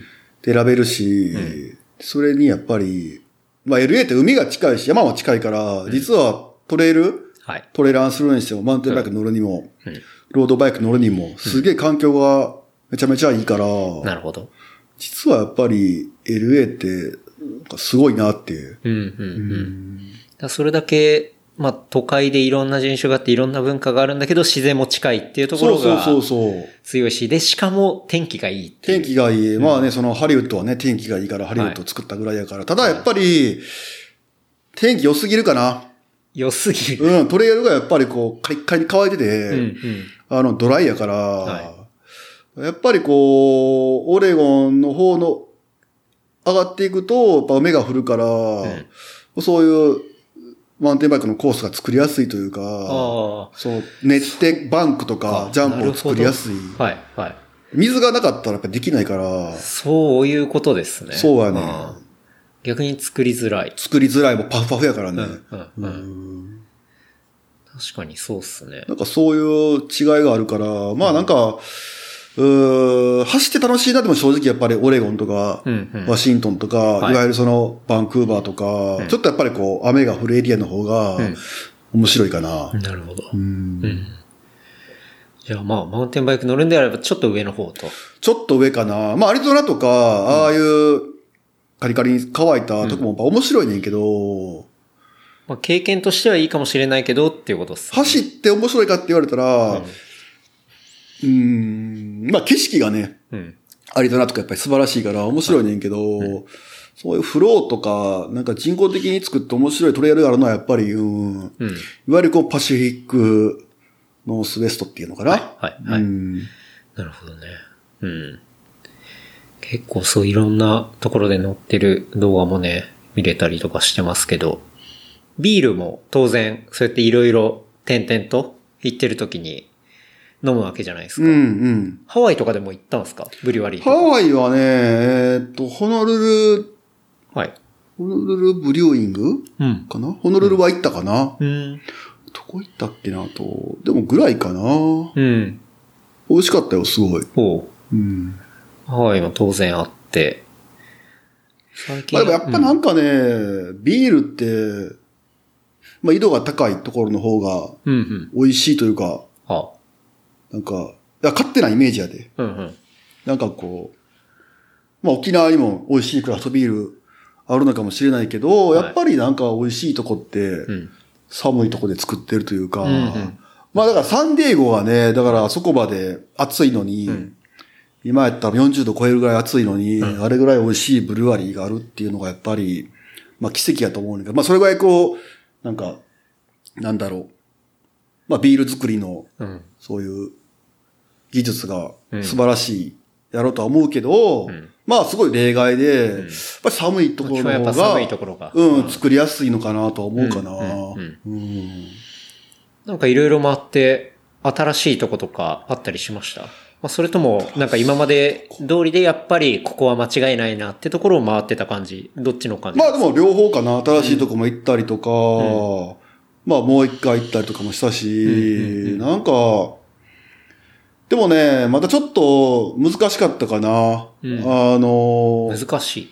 おソーシャルディスタンシングはもちろんやし、あの、まあ、屋内では飲めなくて、ん。パティオっていうか、まあ、屋外はいでしか飲めないとか、なんか、フードのトラックが出てて、だからビールを飲むには、一品なんかトラックで注文しろみたいな、そういうなんかルールが、謎のルールがあったりとか、結構なんかね、うんそういう、制限がいろいろありながらの。そうそう、去年今年ってアメリカちょこちょこ行ってるけど、行くたびにこうなんか、うん。ルールシステムがが変わる。アップデートされ はいて、まあ、ただ洗練されていってるのが面白かったかな。なるほどね。うん。いや、でも、ビールな。なんか、その、最近またアメリカ行って、ちょっと変わってきたなって思うトレンドとか、なんかそういう変化みたいなものを感じました？なんか全体的に。あー。なんやろなでもやっぱりこう、なんだろう。その、ブルワリーは大変なんやろうなっうんて。いうのはやっぱすごく思うよな、うん。うん。それ大変っていうのは、この状況でっていうこと状況で。うん。まあ、それで言ったら、ね、結構リアルに潰れてるところとかも、ね。そうはね、実はポートラン多いっていうド周辺のブルワリーすごい減ってたりとかしてて、はい。はい。うん。だから、やっぱ競争が激しいっていうのは良し悪しというか、まあ、我々消費者はね、ん競争が激しくなったら、切磋切磋琢磨されても CBA 飲めるけど、うんやってる方はね、なんか、現金と現金のぶつかり合いというか、投資してね、確かに。バレルエイジドしますとか、はい。なんか、カンニングマシンでかいの入れましたとか、はいそういうなんか資本のうん。なんか戦いになってくるやん。うん。そうですね。だから、まあ、すごい大変なんやろうなと思うけどね。うんうんうん確かにね。まあそうやって戦いながらも、このコロナのそういう状況があってっていうところで、相当ね、穴にもう、本当い針の穴に糸通すような、結構、で、しかもそれを元気で殴り合うみたいな。そうそうそうそう。まあでもこれ最近なんか、まあ、流行りというか、やっぱりなんか、あの、まあ、平時がすげえ流行ってて、はいはいうん特に最近のなんかクラフトビールって復元量が結構やっぱいろいろ入ってて、うん。まあ、カロリー高めはい。やったりするから、最近やっぱそのローアルコールのヘイジーとか、うん。カロリーオフのヘイジーとか、グルテンフリーとか、なんかそっちの方向が、うん。まあ、だんだんやっぱり発達してきてて、ん。で、飲んだら意外に美味しいのもあるし、はい。で結構その、本当のアスリートが、なんか、ビール好きがいてて、ん。でも彼ら飲んでるのが、なんか、カロリーオフのヘイジーとか飲んだりしてるし、はい。はい。はい。まあ、だから、やっぱり、そこまで来たかなって感じがするね。なるほど。うん。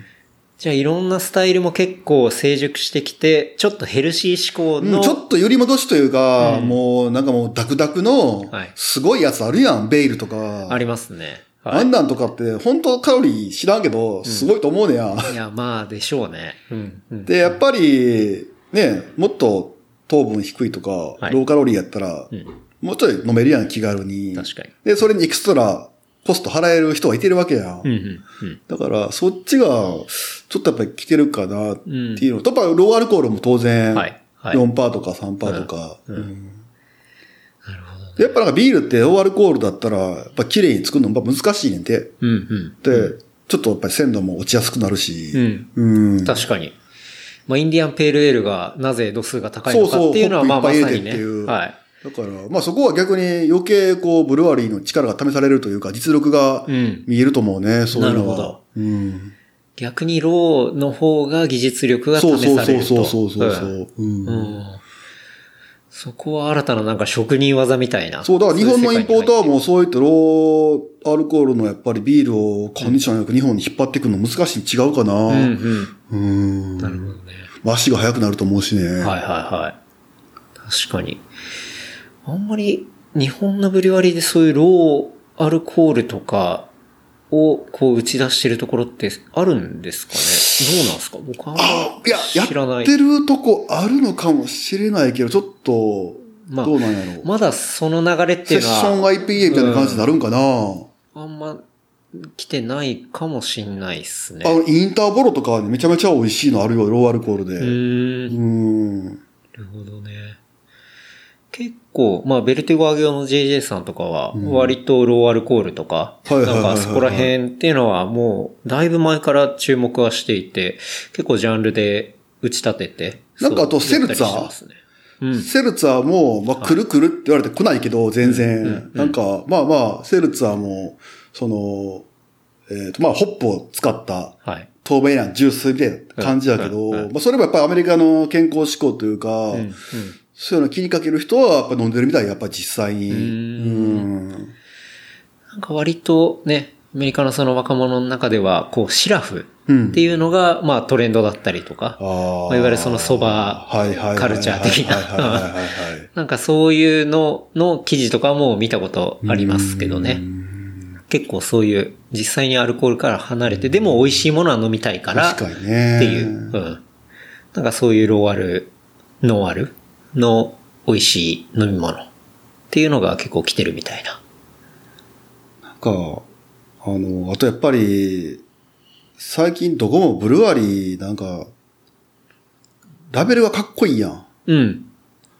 でラベルがかっこいいねんけど、なんかもう、ハイコンテキストすぎて、うん。かっこいいねんけど、すごいなんか理由があると思うねんけど、はいはいハイコンテキストプラス、んその原材料だけ最低限書いてあって、ん一切こう、ビールのスタイル以外の説明がないみたいなとこうん結構あるのよ。うん。なんかもう、語らない方がかっこいい的な。はいはいはい。もうそっから読み解くん、マジで難しいからさ、ケイスケさんそれツイートもしてましたよね。マジで分からへんやつある。ううんん。わかる。もうなんかクイズみたいになってますもんね、だこれとかは、はいこの、あの、ミッドタウンデュー、まあ、マウンテンデューを、はいまあ、もろにパクってるロゴ、うんうんこれなんかもう、俺らでもわかるやん。わかりますね。でもなんか例えば昔の映画とか、うん。昔のアメリカのドラマのなんかキャラクターの名前とか、はなんかそういうのに来たらもう一切わからへんやん。うん、だうん、うん。からハイコンテキストすぎて、んだからなんかあれがちょっとすごいよな。逆に言うと、日本のブルワリーはそこはもっと頑張れると思う。うん、うん。もっと文学とか、はい。そういった、うんあの、日本のこう、ポップカルチャーとか、はいそういったのを落とし込んだ、生きてる名前、うん。うん、をやっぱり、なんか、まあ、牛虎なんかさ、もはいう全部あっち名前書いてるやん。うん。だからそういったとこも出てきてほしいな、なんか。確かにね、そうっすよね。なんか案外、そう、ジャケが単純にアートを出すんだけじゃなくて、こう、飲み手に考えさせるみたいな。そうやね。だから、結構、一緒のビールでも、なんかバッチ変えたら、はい。ラベルのデザイン変えてきて、うんもうこれなんやねんってなるやん。はい。だから、なんか、あれがやっぱすごいよな。で、うん結局、毎回ラベルが変わるから、俺ら飲む側も、毎回それを読み解こうとしてしまうし、はい。対して理由というか、ん意味はないかもしれへんけど、うん深読みしちゃうやん。そういった意味ではなんか、すごいなんかファンベース作る、なんか方に役に立ってるのかなって気はするし。そうっすよね。実はまあ、ね、クラフトビールって、うん。ビールを飲んでるんじゃなくてさ、うんまあ、カルチャーを飲んでるって言うやん。うん。うん。だから、まさしくそうやなと思うけどね。うん。何でしたっけ？あの、逃亡者うん。っていうビールありましたよね。あったかも。うん。はい。うん。あの、飛行機のジャケあットの。ったあったあったあった。はい。うん。あれとか、で、あれ完全あれやんね。カルロスゴーンあの、カルロスゴーンやんね。はい。で、なんだったっけな？なんえとか、、あれ、そうヨーロッパのビールやったっけ？ヨ確かそうだったーロッパ、と思うんフランですよね。スのビール、うん。北欧かな？そう、なんかそっちあ、フランスだわ。そう、だったと思うんですよ、逃ね。亡者っていうビールで、ラベルが航空機に荷物がなんか積み込まれてるようななんか確かグラフィックで、はい。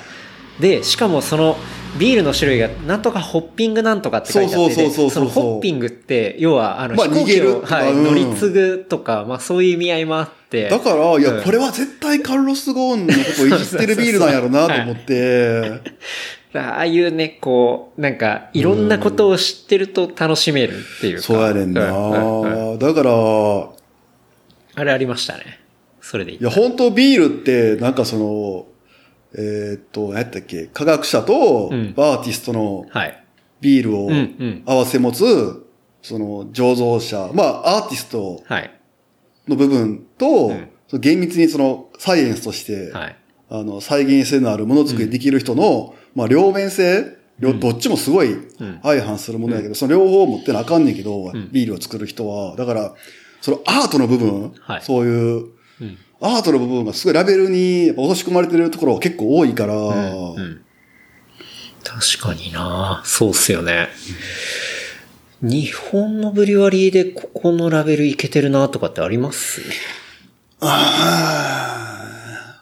あちょっと、まあ、口が悪くなるけど、おしゃれな絵が入ってるビールはたくさんあるけど、おしゃれな絵やもんな。いやー、まあ、その通りですね。うんいや、そこにいた意味はあんのかって言われたら、うん、うん、うん。その、ビール作った人とか、はい絵を描いた人から、ん3時間ぐらい話が聞けるぐらいのうんストーリーがあってほしいなと思うよね。確かにね、そうっすね。うん。おしゃれな柄だったりとか。だから、その、クリクリリンとさ、はい。その、ちょっと前に、あの、まあ、今のそういうはい。アート作品にしろ、うんその、何にせよ、うんで今のこう社会問題をちょっとこう盛り込んでうん、うんお。かないとダメな風潮になってて、はいはいはいそういうなんか、ブラックライブスマターにしろ、そういうちょっと社会問題が、ちょっとぶっ込まれてるのが、うんそのコンテンツとしてしんどいっていう話があったやん。ありました。はい。やねんけど、ビールって、もう思いっきりそれやねん。うん。もう、アメリカの社会問題が思いっきり積み込まれてるのよね。うんうんラベルに。うん。うん。でも、なんか日本の、そういうブルワリーのラベルっていうのは、そこまでぶっ込んで社会問題とかに踏み込んでるところって多分ないと思うな。確かに、ないですね。あんまり。なんか、まあアメリカってさ、有名な話だけど、牛乳パックにさ、うん。まあ行方不明の子供の写真が貼ってあって、うん、うん、うん、うん。で、その牛乳パックに電話番号、ミッシング、はい。はい。誘拐されました何年にっていう情報があったりすんねんけど、うんそれぐらいだから牛乳パックってみんなが飲んでるもんで、うんまあメディアになってるしメディアになってんねんけど、ビールもそうやねビールのラベルも絶対見るものやし、はい一つのメッセージを伝えるものとしてはすごく今のこう、はい。まあ、クラフトビールにハマってる人らって、ちょっとこう、敏感な。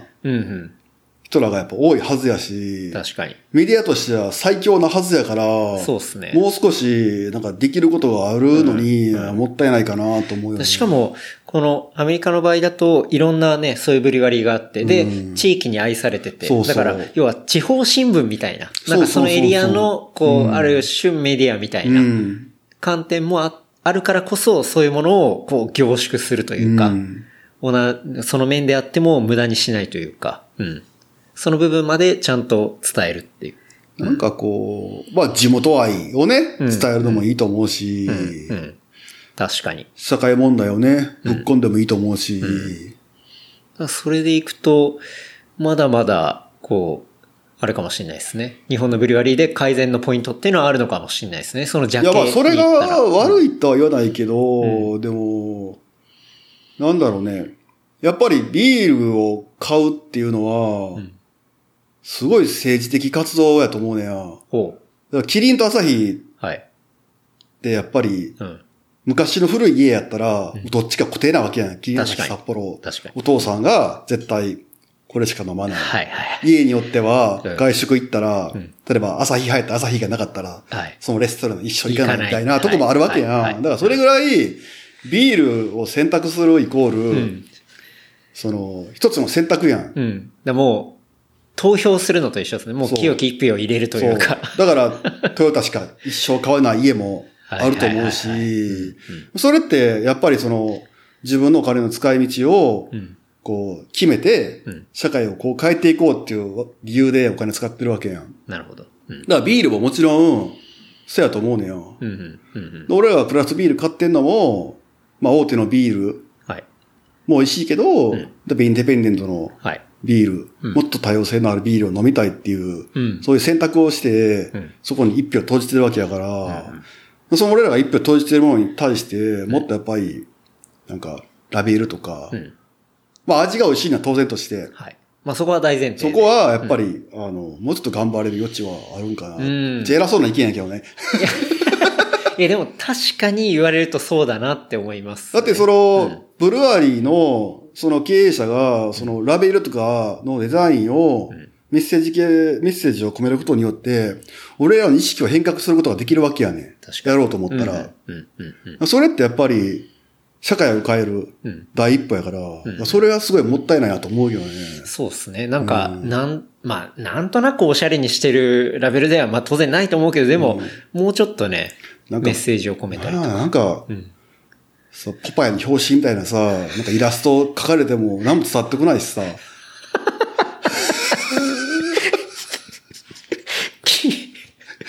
笑うしかできない。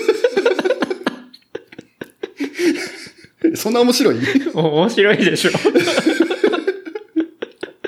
なるほどね。まあまあ、確かにね。そういうことですよね。うん。だってさ、その、ケンタロウが今着てる T シャツもさ、なんか意味があって、その柄のシャツを着てるわけやん。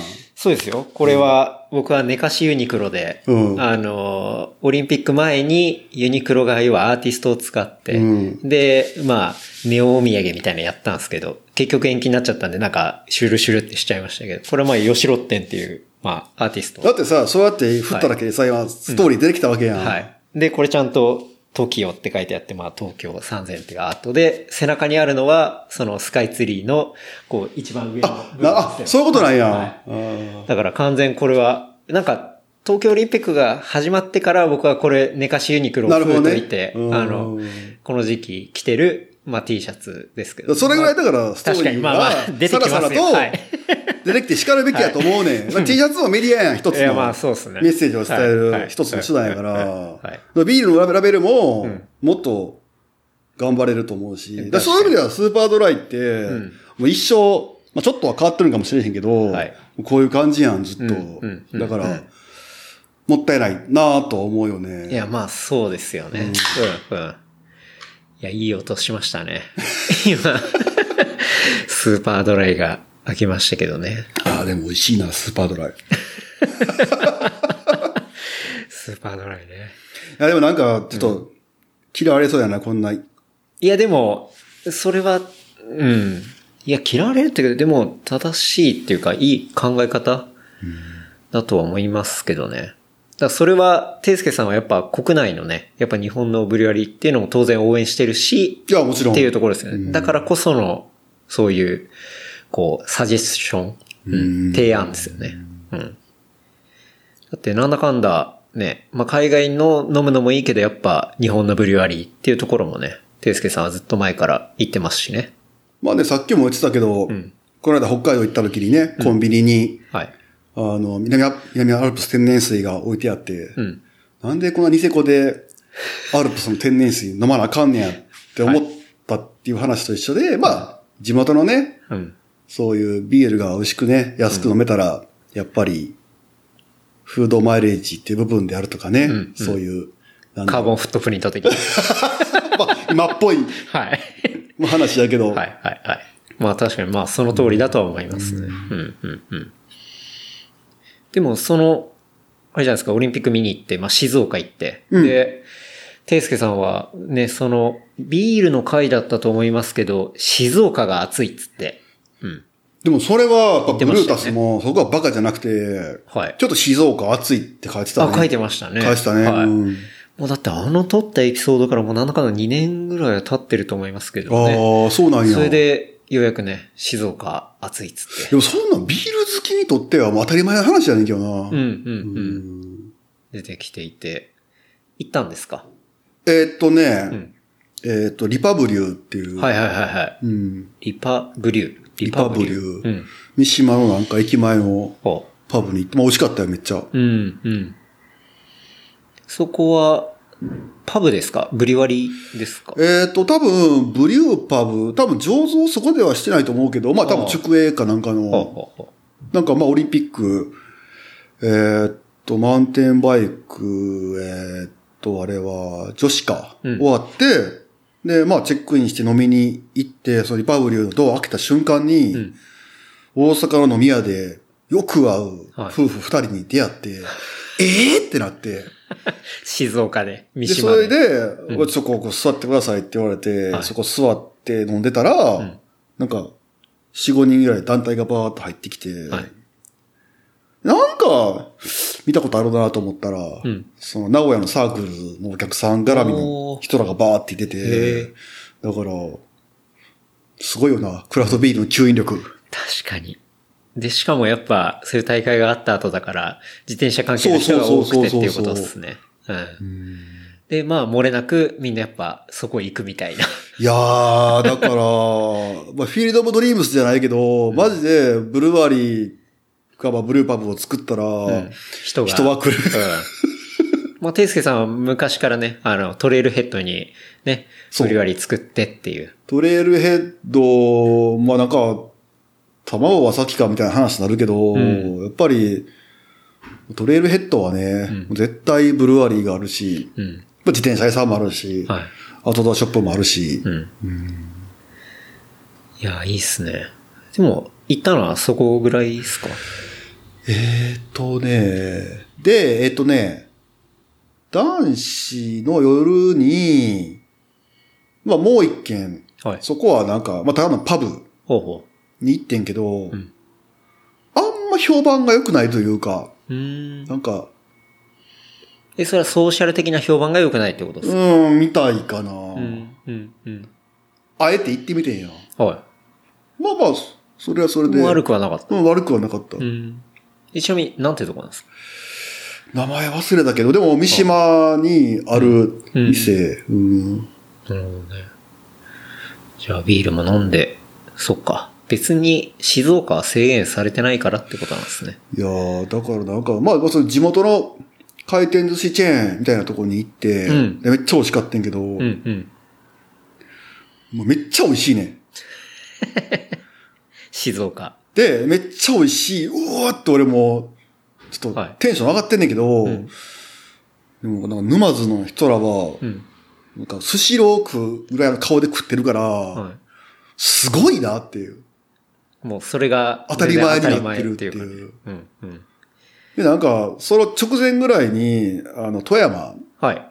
ですげえうまい寿司とか食べてて、あ、そうなんですね。やっぱ、うん。まあ、高田くんとかはいとはい寿司行って、んで、白エビとかさ、はい、はい。ま富山の宝石はい、宝石。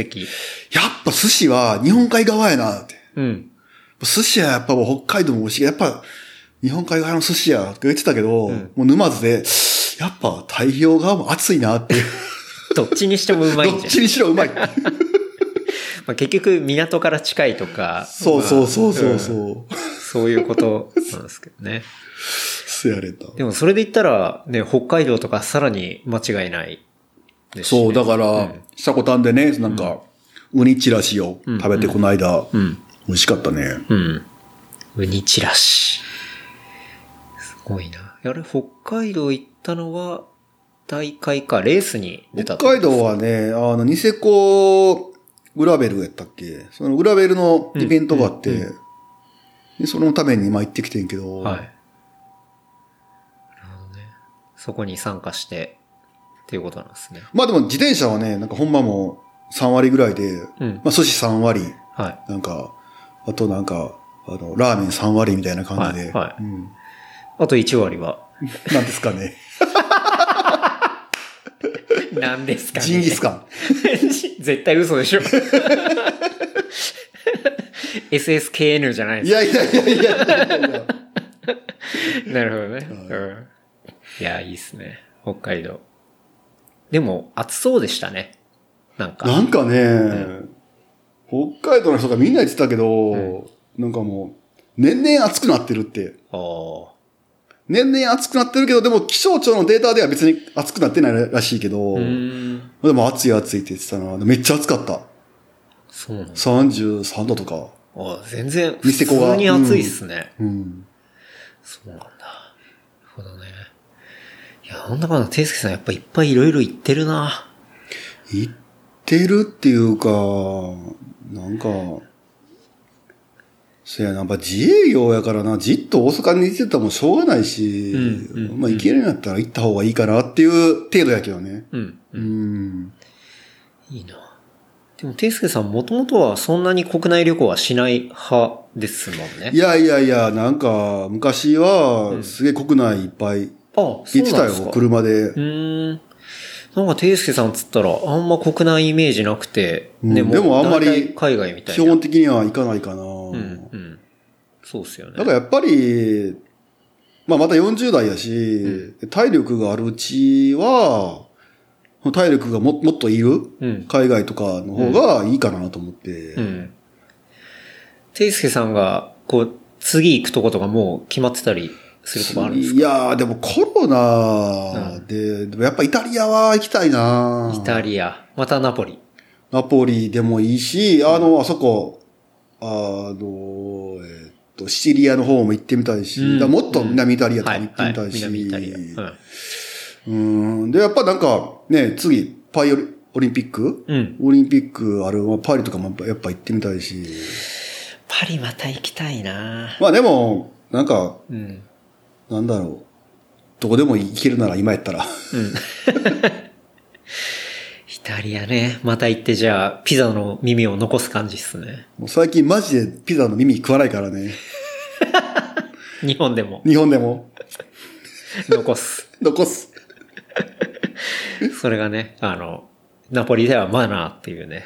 マナーっていうか、まあその残しても、うんまあディスられないっていう。はい。うんうん。そうそうでもこの話ってあんまりでも知られてないねんな。え、耳を残すって。残すっていうのはありっていうのは多分。いや、僕も、ていすけさんの、あの、ノートで初めて知りましたから。ああ、はいなんかやっぱり実際、イタリアに行ってみないと分かんない文化ってやっぱあんねんな。まあ、それはそうですよね。何でも結構、現地行かないとみたいそうな。そうそうそう。んそういうのはありますよね。まあ、もう行きたいとこはいっぱいあるよな、んなんかその、まあアメリカの50州にうん。全部行ってみたいっていう、うん。なんか目標もあって、まあできればそこでね、チャリ乗り、乗ってみたいっていうのがあんねんけど、うん。うん。うん。マジでアメリカ広すぎて、ん本当達成するのは難しいよな。ですよね。うん。相当繰り返し行くか、もうなんなら、もう1年ぐらい向こう住んじゃうか、しないと。いや、なんかやっぱり、サウスダコタ、ノースダコタ、ワイオミングとか、そういうちょっとわけのわかんないとことか行ってみたいし。はいはいはいうんていすけさん、向こう住むとかいう発想になったことはないんですか？日本大好きやからな。いや、ていうか、アメリカ住むのって本当に今物価高いし、難しいと思うよ。うん。うーん。なるほどね。いやでもそれだけ言ってたらなんかもう住んじゃおうかなとかね。なんか思っちゃったりするのかなってまあ、やっ。ぱりその、ビザとかね、問題があって、すげえやっぱり現実的には難しいと思うしう、ん、うん、うん。そこはもうリアリスティックに考えてるけどね。まあちょいちょい頻繁に行くと。そう、頻繁に行ってる方がなんかまあ、うん楽しいかなって感じはするけど。うんね。うん。で、ケンタロウ次どこ行きたいとこないの？いやー僕はでもやっぱヨーロッパ行きたいですね。ヨーロッパな、はいうんヨーロッパに行きたい。うん。特に、なんだろうな。久々、まあ、夏のヨーロッパの感じも好きなんですけど、寒っていう、はい冬のヨーロッパの感じも結構好きなんで、うん確かにうんね。なんか、ちょっとコートとか着て、ああ、うんいいね。はいいね。プラプラしたいなっていうのは、すごい思いますけどね。なんかよく言ってたのが、その、電車でね、あの、ヨーロッパ地続きなんで、いろんなところをホッピングしてたりしたのが、もう結構だいぶ昔になるんで、なんかまた久々にああいうこともしたいななんて思います確かに、けどヨーロッね。パは、電車の旅、本当にいいよな。そう、めちゃくちゃいいんで、うん、しかも安いしな。そう。LCC 使える全然いいいや、よな。全然安いし楽だし、ううんん。もう国境もめちゃくちゃ楽だし。確かにはい。それこそ本当に使ってたのはタリスを使って、まあアムスから入って。だからタリスとか TGV とかでなんか国境を越えるの楽しいもんな。そう。うん。なんかやっぱあの、これは多分島国日本人だからの感感動だと思うんですけど、その国境地続きで電車で越えるって、なんかやっぱ、で、なんか、うん携帯が気がつけばなんかキャリア変わったりし、はいはいはいはい。うわー変わってるみたいな。そうそうそううんなんかあの面白さ？そうなんかで、数年前から、うん。あの、ローミングのチャージなしが強制的になって、うん。まあヨーロッパって多分もうどっか契約したら、はい。EU 圏内もう全部、あ、自動的に変わってくるんですね。勝手に切り替えてやってくれるから、すげえ楽になって、あ、それは便利だな。そうそう。だじゃあスイスだけ多分 EU 入ってないから、まあはい無理やねんけど、それ以外はほぼ全部もう、うんどっかと契約したらもう全部その、そことローミングであじゃあ、イギリスダメじゃないですか、イギリスイギリスダメやね。ブレグジットしちゃったから。だから、やっぱり、なんかヨーロッパはいいよな、うん。またフラット行きたいなって。まあ、ビールも美味しいし、うん。なんだかんだ。で、結構ね、うん。まあ、アートとかも見たいなって思うし、うん。なんかそこら辺をいろいろ長めにぐるっと回ったりもしたいかなって思うし、結構最近家具とかもちょっと興味が北欧や北欧はい、出てきたんで、北欧の方とかもね、いろいろ、なんか北欧のそういうフリーマーケットっていうかガレージセールと絶か、対安くないからね。うん。なんかそういうのもちょっと見たいなとか、はい。そういうのはすごい思いますねで。も確かになんかヨーロッパの、うんああいうでかいフリマってめちゃめちゃ面白い。いや、めっちゃ面白いですよ。俺一回あのアムステルダムはい。でうん行ったことあんねん。うん。僕もありますね。一番でかい。あ、行ったことある？はいありますありあますの、港の方でやるやつ。はいはいあれめっちゃ楽しいよな。そう。あの、屋台みたいの出てて、あの、牡蠣とか、生牡蠣とか、あーあー、そうかも、うん。出してて、うん。勇気を出して牡蠣チャレンジしましたけどね。ああ、美味しいよな。はい。めっちゃうまいなと思って。うん。ああいうフリマは楽しいよな。うん。ベルギーのフリマとかも結構すごかったですけどね。あの、本当に広場でやってる、あの、ブリュッセルの、ブリュッセルの、あの、一番歴史があるって言われてるフリマ。あの、時計台みたいなやつがあって、はい。はい。はい。うん、うん。行った行った。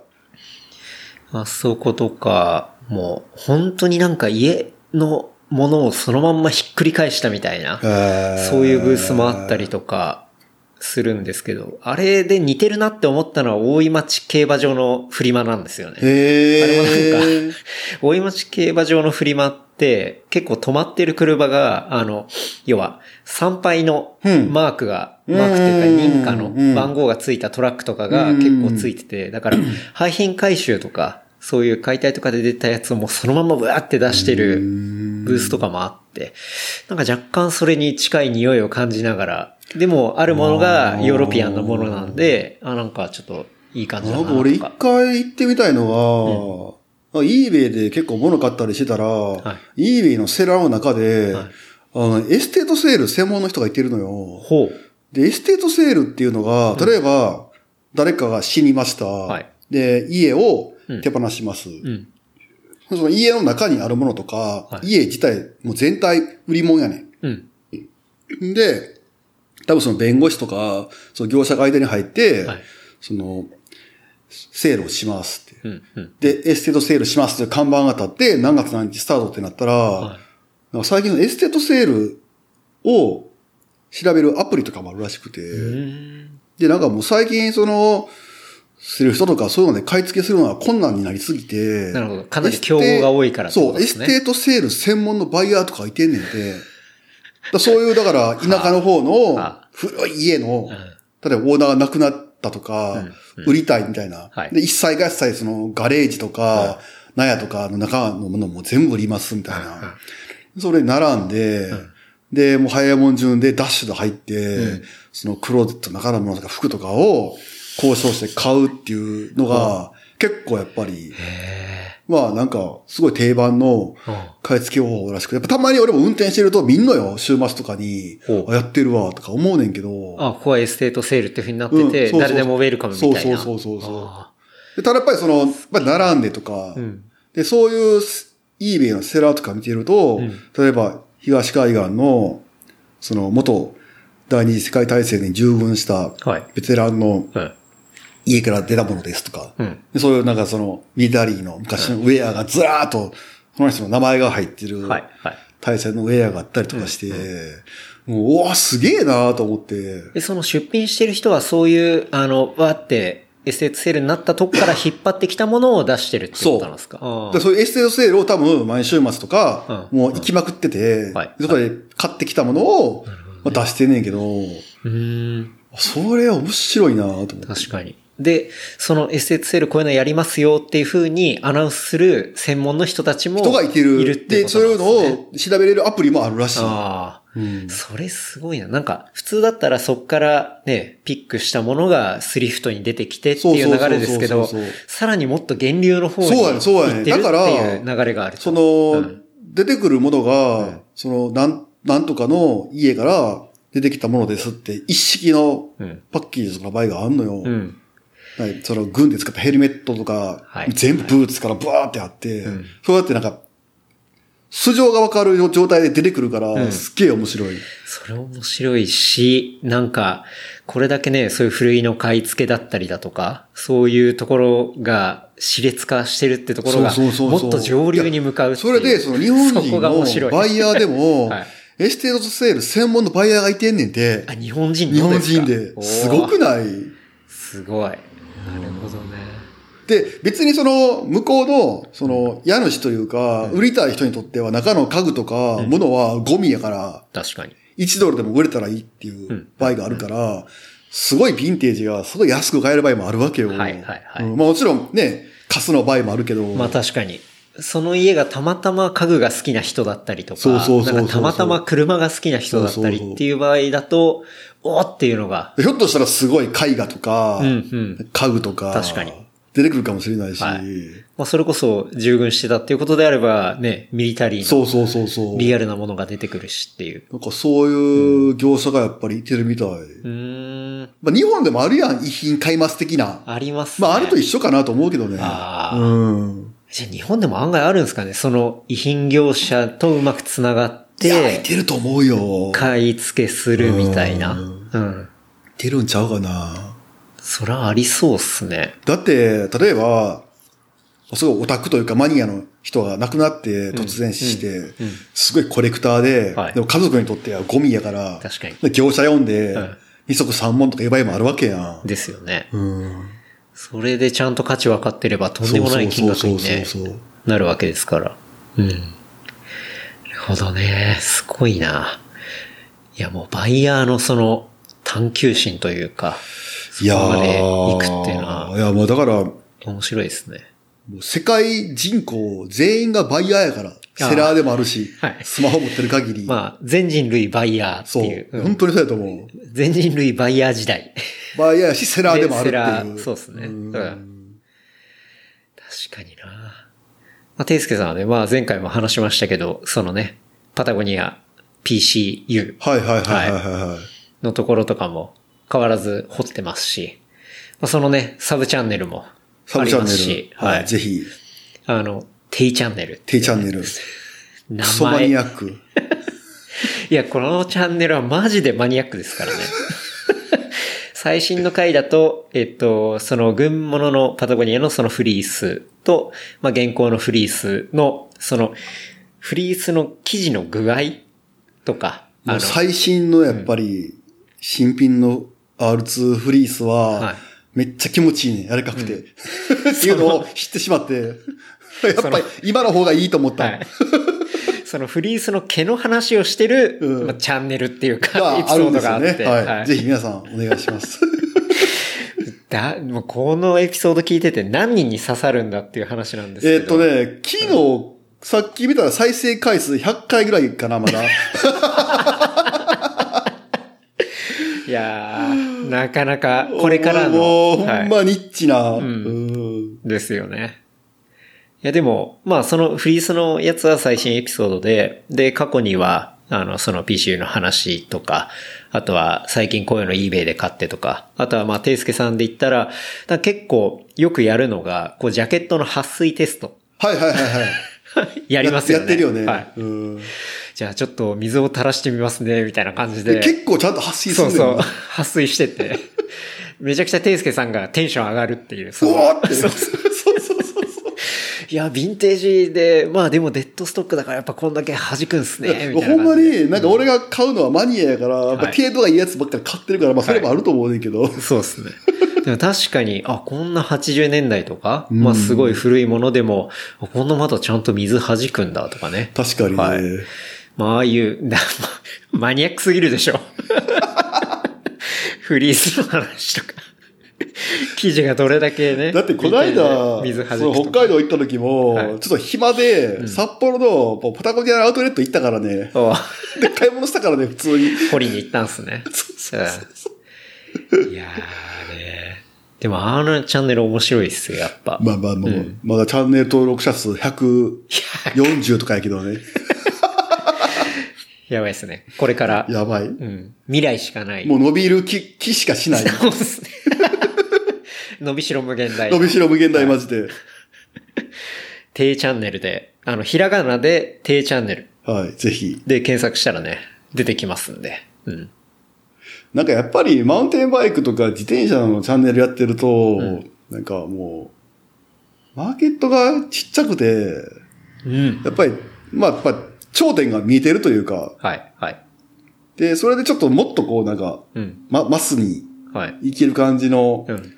チャンネルをやろうと思って始めてんけど、めちゃめちゃニッチすぎて、どこがマスやねんって話じゃないですか。パタゴニアとかそういういやまテーマって超マスやん。そうですけど、いや、パタゴニアブランド自体はマスですけど、うんその中でやってることがニッチすぎるんですよ。そうやね。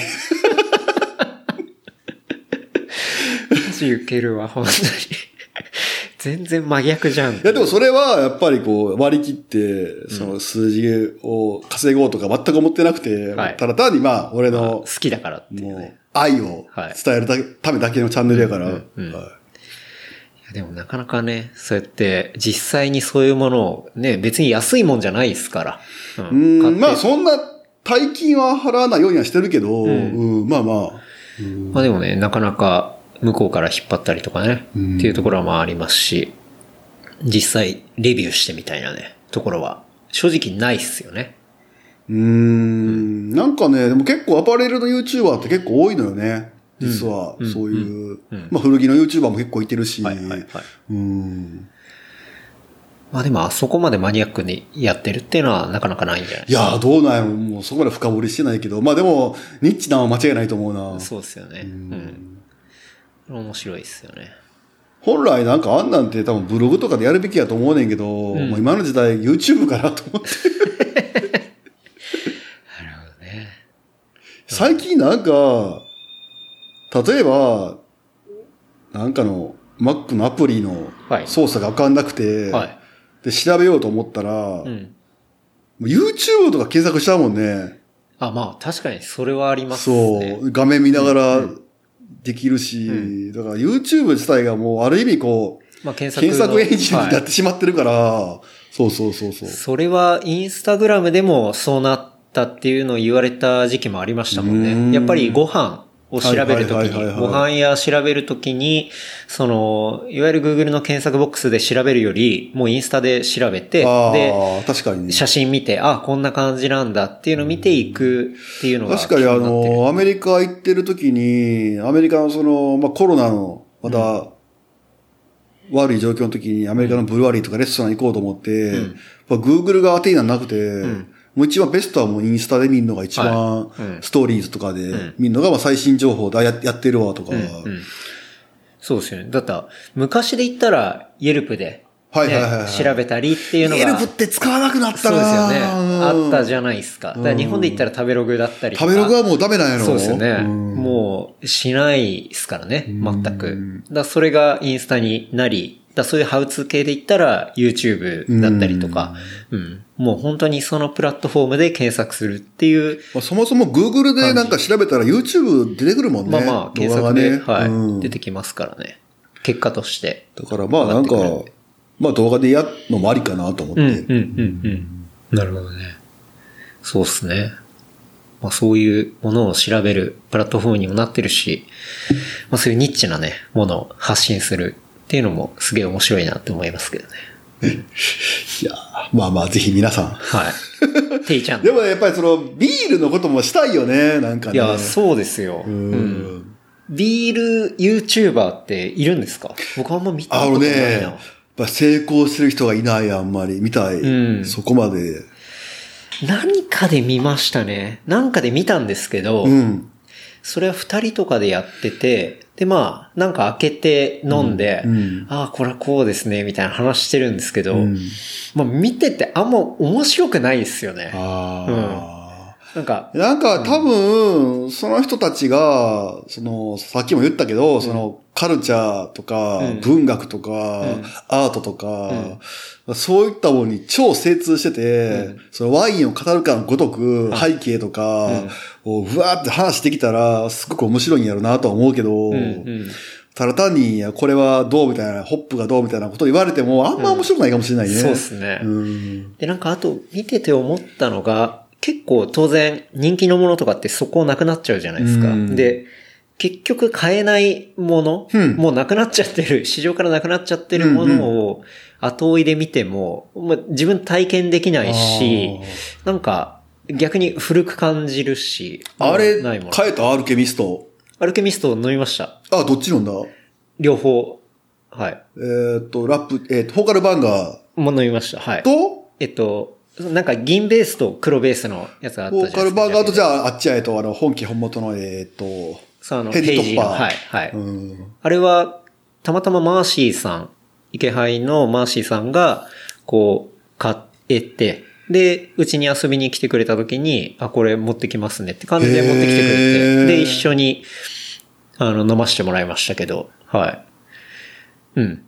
あれも瞬殺でしたもんね。なんかもう、これがめっちゃ面白いのが、はあれインポートしてる会社が、はいちょっと怪しい会社で、い。え？そうなんですか？なんかアンユージュアルっていう会社やねんけああ、ど、ユージュアル。知ってますよ。はい。で、あや、怪しくないでしょホームページ見に行ったら、はい再生医療がどうこうみたいな、なんかそういうビジネスやってるらしくて、はい。いや、多分オーダーが中華系なんかな。おそうなんでちょっ。とよくわかんない。そのホームページも Web1.0 的なちょっと作りで、うんうんなんかもう全然なんかもう昔なクラシックな感じで、はいでそこにうん再生医療的なことが、なんか美容がどうみたいなことはなんかはあ、はあはあはあ、書いてあるから、なるほど。すげえうさくさい感じがして、ホームページからは感じ。マジでアンユージュアルな感じやねん。ユージュアルな感で、じ。結構、目の付けどころはいい、なんかインポーターらしくて、結構なんか、その他のインポーターに先駆けて、はい。その、輸入してくるらしいねんけど、で、まあ、1バッチ、2バッチぐらい、その、何回かインポートした後に、うん。その大手に取られんねんて、ああ、そうなんだ。長野とか、はい。その他のとこにうん持っていかれるパターンが多いらしくうん。て、ちょっとなんか、変わった会社やねんて。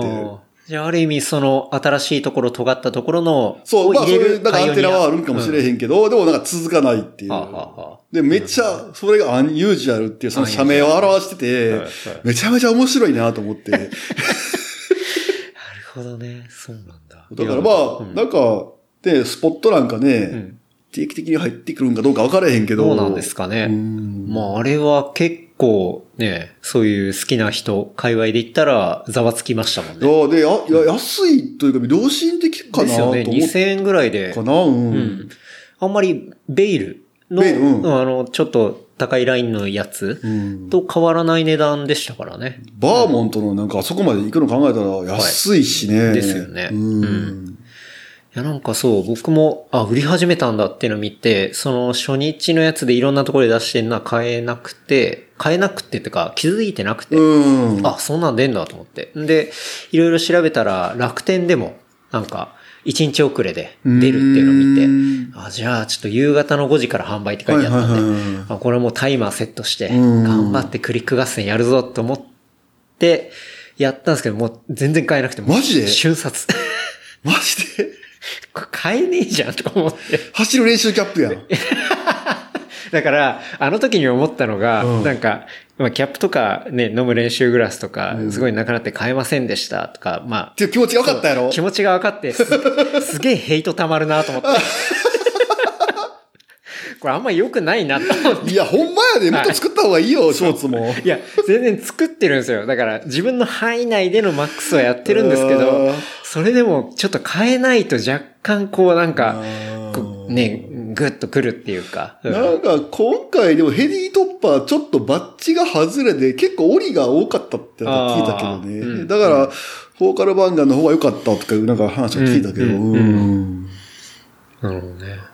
まあでも、なんていうんですかね、スタイル的には、割ともう、あれじゃないですか、あれがパイオニアみたいな感じで、そうそうそうそう。で、そこからね、広がってったっていうところの、まあ、本元っていなうんか。か今のそういうベールとかのバキバキなやつ飲んでると、ちょっとヘリートッパー飲んでも、原理そうっすね。なんか違うなと思うんやろと思うねや。違うなっていうか、なんか、まあ、シンプル、普通そうそっていうか。う。だから、はいでもそれがダンスのオリジナルやそう。から。だから、あれが2007年ぐらいでしたっけ、うんっていうのでやってるっていうのがすごいんだなって、あの、だから歴史を飲む感じでした。だから、うんまあ、あれを、2007年に作った凄さというか、それやから、あんまりこう、期待して飲んでもっってていうのはあるけどね。味だけとか。だからそれはフォーカルバンガガーの方はそういう意味では今っぽい感じやねんけど。なるほどね。そう。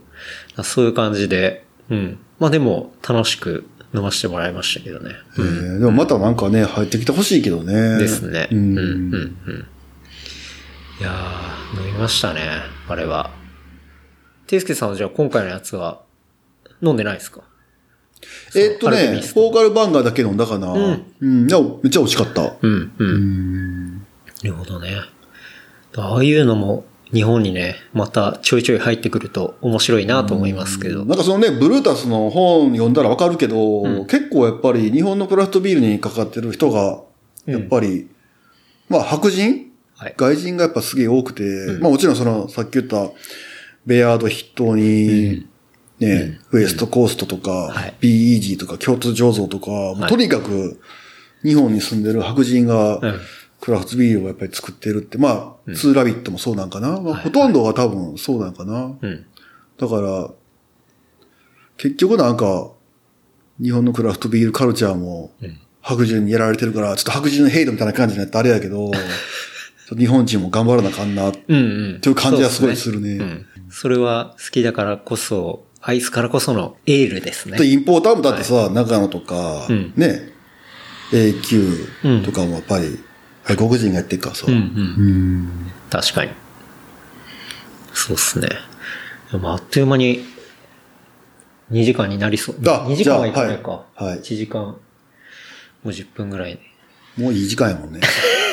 あっという間に5時半はい。過ぎましたけど、でも、僕の飛行機はね、8時半なんで。バス、え、バス取れてるの？いや、もうバスないんで、あ、じゃあ、の、何回電車で。あ、じゃあ、はいまあまあ、何回でも40分ぐらいで行けるし。ですよね。久々に電車で関空行くことになるんだなって思いながらですけど。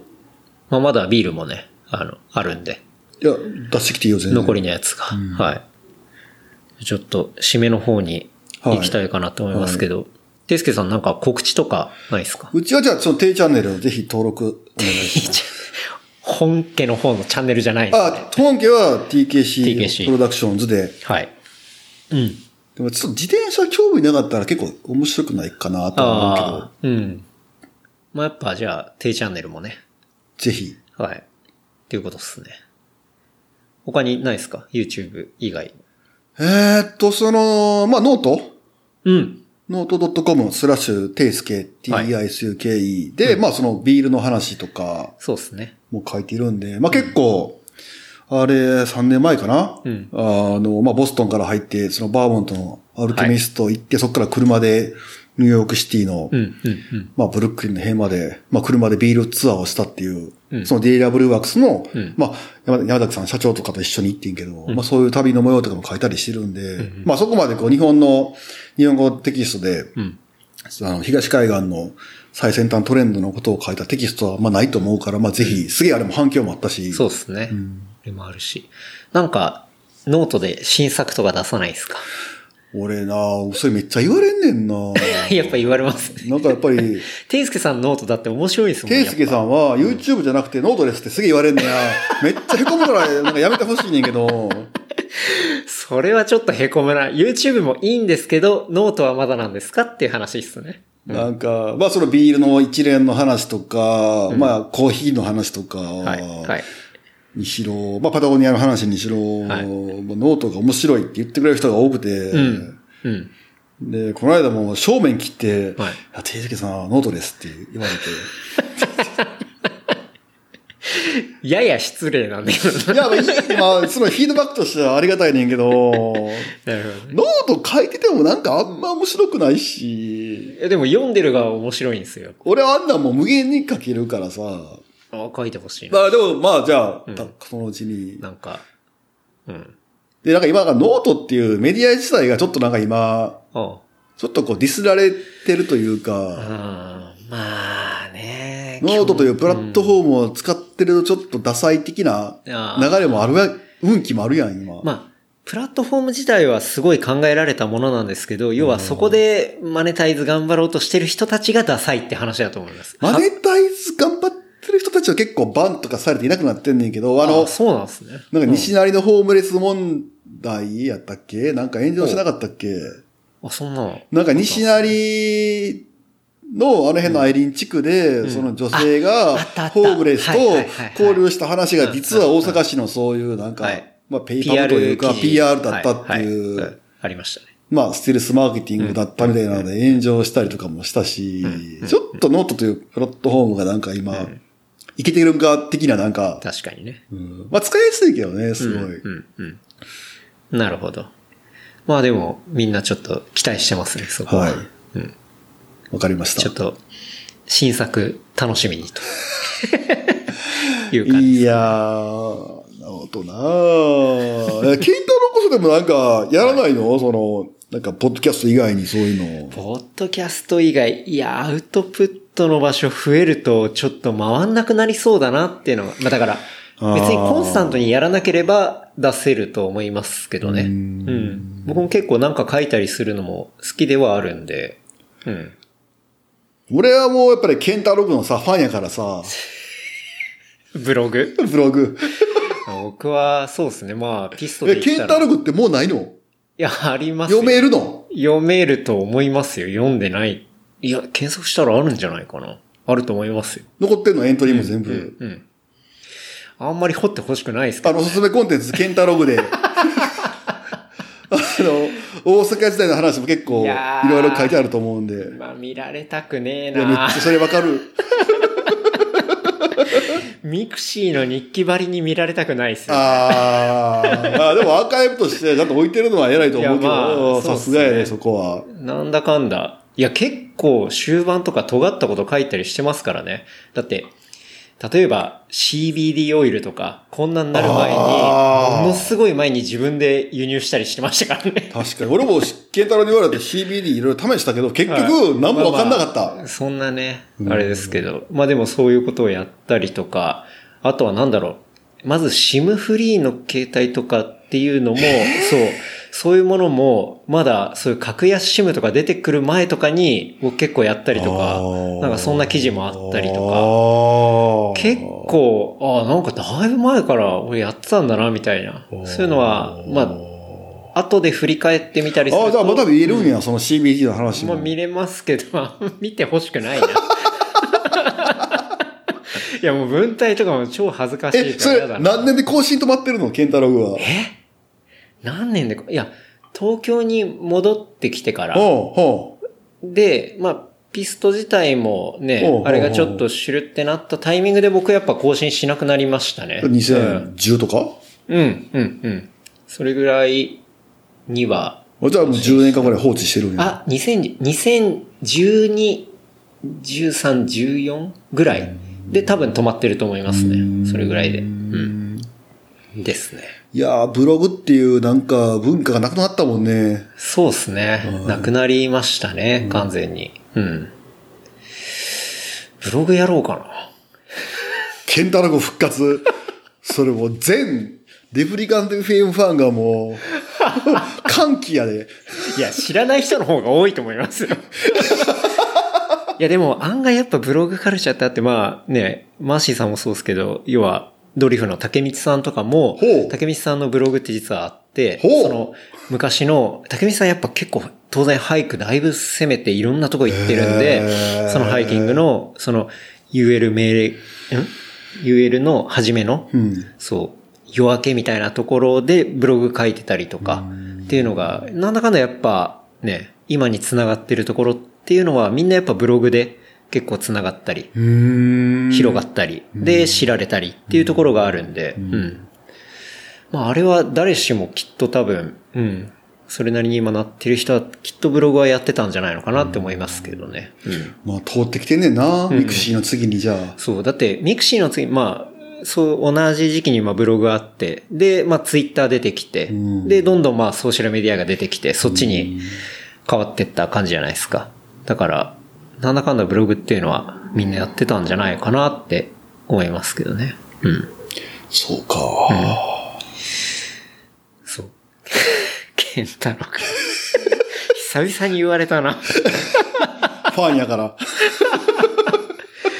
いや、でも、あのおかげで本当に、ビーストでね、大阪行った時にいっぱい写真撮ったりして、それで上げてて、で、東京遊び行ったりしたら、なんだかんだそれ見てくれてて、で、あの、だからまああの時代からケンタロウは変わってないよね。コンテンツモンスターやもんね。欲しがるよね、やっぱり。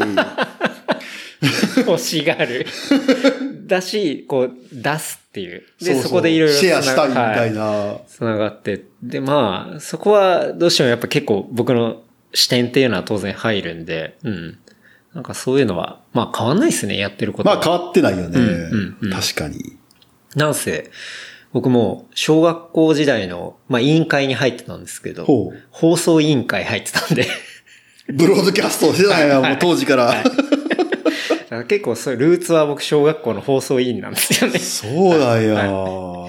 やっぱあんまり結局、変わってないルですーツがそれやったら変わってないねんな。すごいな。マジ変わんないですね。うんへでも、給食の時間に、こう自分の好きな音楽かけたりとか、あとは献立読んだ後に、まあちょっと、なんか、エピソード話したりとか、なんかそういうことを、まあ小学校の時やってましたね。ーはまあ、音楽かけるって言っても全然 J-POP かけるだけなんですけあ。ど、すげえな。そんな、だからあんま変わってないんですね、根本が。うんな感じですけど。いや、マジ久々に言われたな、そのブログの話。いや、俺が言わな誰が言うかって感じやから。確かに。いや、あんま大阪のゲスト出ないからさ、この番組。確かにまあ、なかなか僕もね、そんな頻繁にさすがに来れないっていうのもあるんで。うん。でも俺ね、なんか、結構やっぱり、言われるよ、ていすけさんのはい、レプリカンの FM の会が好きです、みたいな。ああ。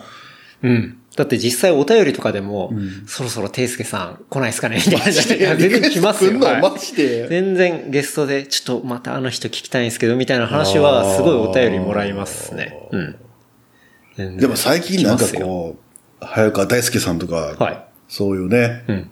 あの、まあ、うんミポリンとかさ、はい。もう本当にすごい人らがやっぱり出てるから、うんうんうん。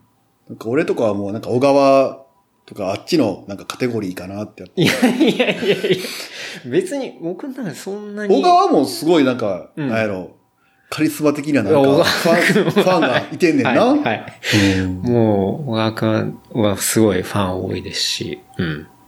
え、でも別になんか変にそういうところで、なんだろうな。自分の中でそういう変なでもその、ケンタロウのこのキュレーションというか、多分100万円積まれても嫌な人は番組呼びたくないし、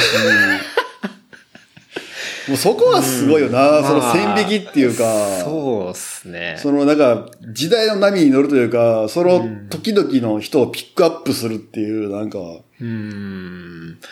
のと、まあ、なんか、その、ケンザロウの中の好き嫌いじゃないけど、はっきりしてて、まあ、僕、やっぱ、うん、そうですね。まあ、自分の中で、まあ、ちゃんと知ってる人とか、まあ、そういうつながりがある人じゃないとっていうのはありますし、うん。だって、お金あってとか、なんか出たいっす、払ってもらってみたいなところとかって別に 他のメディアでいくらでもやってることなんで、別にここでやんなくてもいいっていうか。ちょっと逆にさ、なんか広告じゃないでお金払うから、ちょっと出してよっていうオファーとか今までなかったの？いや、そさすがにそこまでは。いやさすがにないでもすね直球で、なんか、出たいみたいなオファーあるわけやん、ケンタロウに対して。あ、まあ、そういうのはもらったりしますけど、でもやっぱり、うんそうですね。まあ、そこら辺は、ある程度やっぱ考え、えそこは、ちょっとこの人はいらねえなと思う場合はどうやって断るの？いや、いらねえなとは思わないですけど、でもなんか、え、また今度みたいな東京っぽい感じで断るの、それは。東京っぽい感じ。あの、またタイミングで、皆さん、あの、タイミングでって言われたら、あなたは一生、リフリカントウェーブに出れませんっていう意味です。いすげえ嫌だな、なんかその、や、そこは一回ちょっと掘り下げたくて、俺としても、あ養分になってる以上、そこはちょっとやっぱり聞きたくて。聞こえが悪い。いや、でもね。いや、でも、それとか、あと、まあ、なんか、ちょっと、あの、メディアに逆に出てくれないみたいな話とかうんなんかちょっとタイアップ的な感じとか。あマジで？言われる。うん。ありましたけど、でも、僕そんな自分顔ね、いっぱい売ってだ出ていきたいとか僕全くないし、うわあ、すかしてるな、いやいや、マジで。あんまり、そこに全く興味ないし。いや、それで、本当別に顔出しもなんもなくてっていうんだったらいい最ですけど。近、その、レブリカドヘイブンの広がりがすごいやん、やっぱり。いや、うん。いや、でもそれはやっぱり一緒に話してくれたゲストの、こまたまた、人のおかげですまた。う、いやいや、本当に。だだからそこは、ケンタロウのやっぱそのキュレーションしてきた、まあ、人生の積み重ねやん。有名な人から、お前誰やねんっていう人も出るけど、全員が面白かったわけやん、やっぱり。それなりにちゃんと。うん、うん。あのクリリンすら面白くするケンタロウすごいと思うで。あのっていうのやめてもらっていいですか？親友やもんな。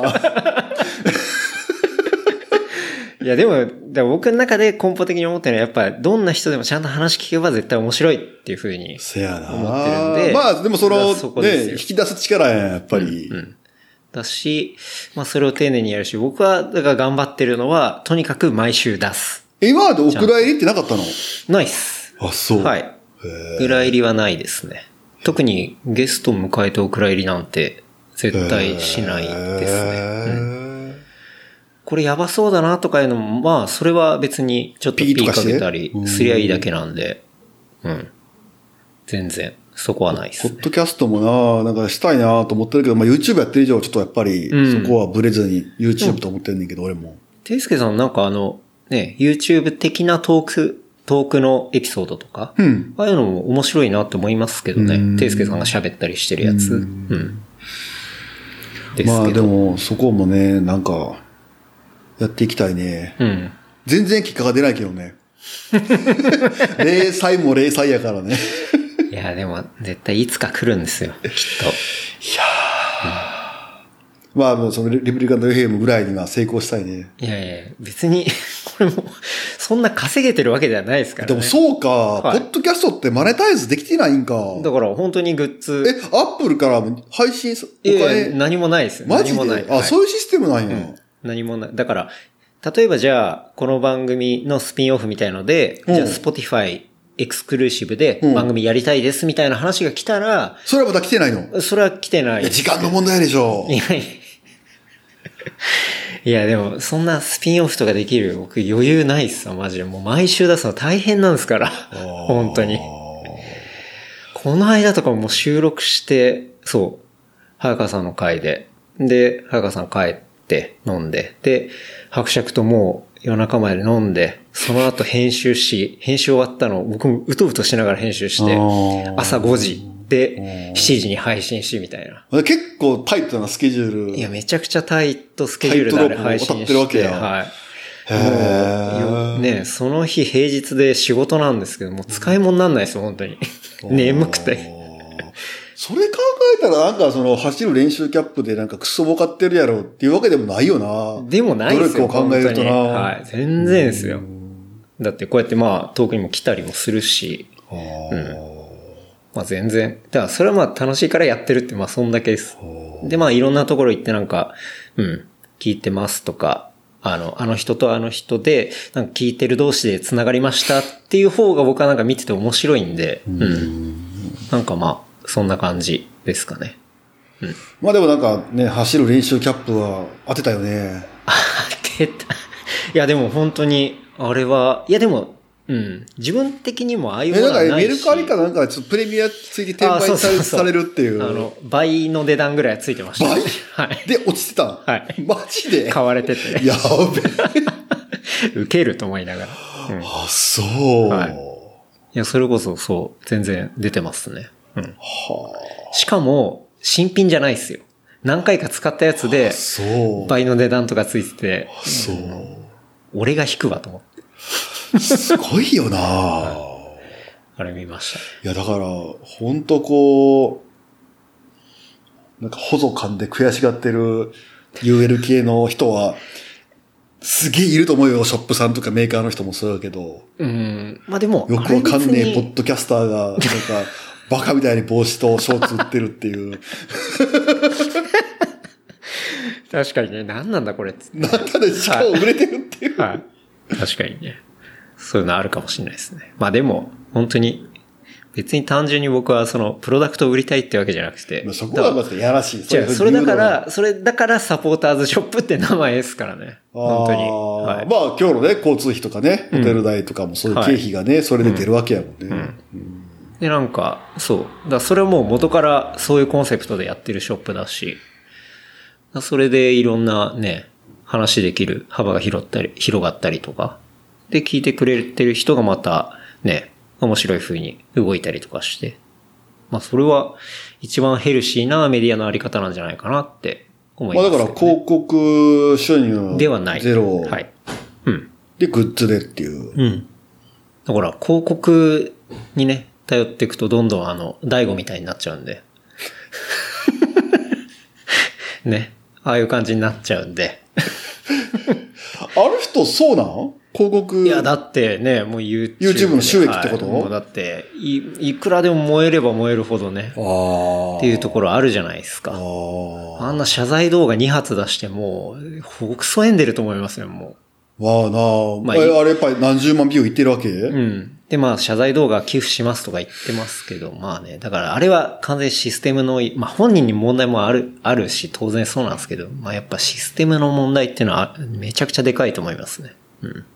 広告な。まあでも俺もそれはやっぱ YouTube も一応、副業の代代理店業があるから、副業のね。副業はいの代理店業の、はいまあ、売り上げのお金で、うん。まあ、YouTuber 活動してるから、そまあそこは俺もね、うん。まあ、助けてもらってるその、うん。キャニオンとかそういうダイアテックみたいな会社はあるけど、まあ、お金はもらってないし、そこはね、うん。なんか、健全な YouTuber 活動をそ心がけて、そう正直融資うん。借りてるとかもらってるっていうのは、うん。う。そうやって、テイスケさんみたいになんか一本足じゃなくてちゃんと二本足で、こう、うまくバランス取りながらであればまだヘルシーだと思うんですけど、要は、大悟なんてもうテレビ出なくなって、で、まあ、あ、あそこの YouTube 一本でやってっていう風になっていくと、やっぱどうしてもああいう方向に振っていく人っていうのは、しょうがないですよね。システムで最適化しようと思ったら、ああいうやり方になってくるんで。うん。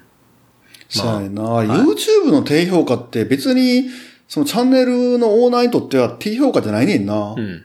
低評価すらつかない方が良くないから、無風が一番アルゴリズム的には。良くなくてうん、要は、いかに爪痕残して、せやねんな。ノイズを高められるかっていう方に。で、その、う急上昇が乗るかっていうのやもんな。ん。うん。うんあれは、そう。うん。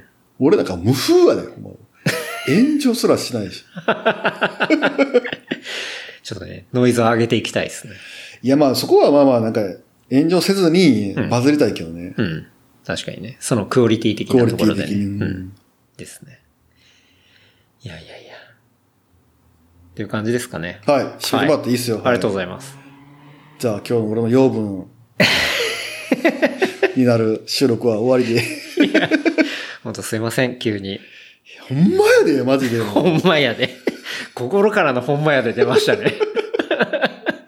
うわ、こいつヘッドホン出したと思ったもん。事務所来て一発目に。まあ中からビールを出すついでにね、チラッとヘッドホン出して。あチラチラ、チラチラ見ながら。告知どうぞ、いつもの。はい。えーじゃあ、事務連絡させていただきます。えー番組の感想、フィードバックは、ハッシュタグレプリカント FM、ハッシュタグレプリカント FM までいただければと思います。あとは、話した内容をまとめたショーノートは、 replicant.fm で見ることできますので、こちらも合わせてチェックしてみてください。はい。つうわけで、急遽収録、すいませんでした。これで飛行機飛んでたら収録してへんわけやもんねい。や、ほんとそうですよ。マジで。ほんま時間を埋めるためだけに使われたっていう。でも、まだありますから、ちょっと、あの、引き続きちょっと飲みたいなと。でも LCC ってちょっと早めに行かないと、まあまあ、早め1に。時間前ぐらいに行けばいいのかな。あそうあ、だから、そうか、そろそろ乗らないといけだかないのな。ら、8時に出発、今出たら多分関空着7時やから、うん。あ、まあ、結構ギリギリということねは言わないけど、そんなに時間余裕はないよ。ですねうんうんわかりました。はい。じゃあ今日は、改めまして、急遽、ていすけさん収録応じていただきました。はいはいマリオのありがとうございますついはい。というわけで、改めまして、ていすけさん、どうもありがとうございました。はい、ありがとうございました。それではまた来週。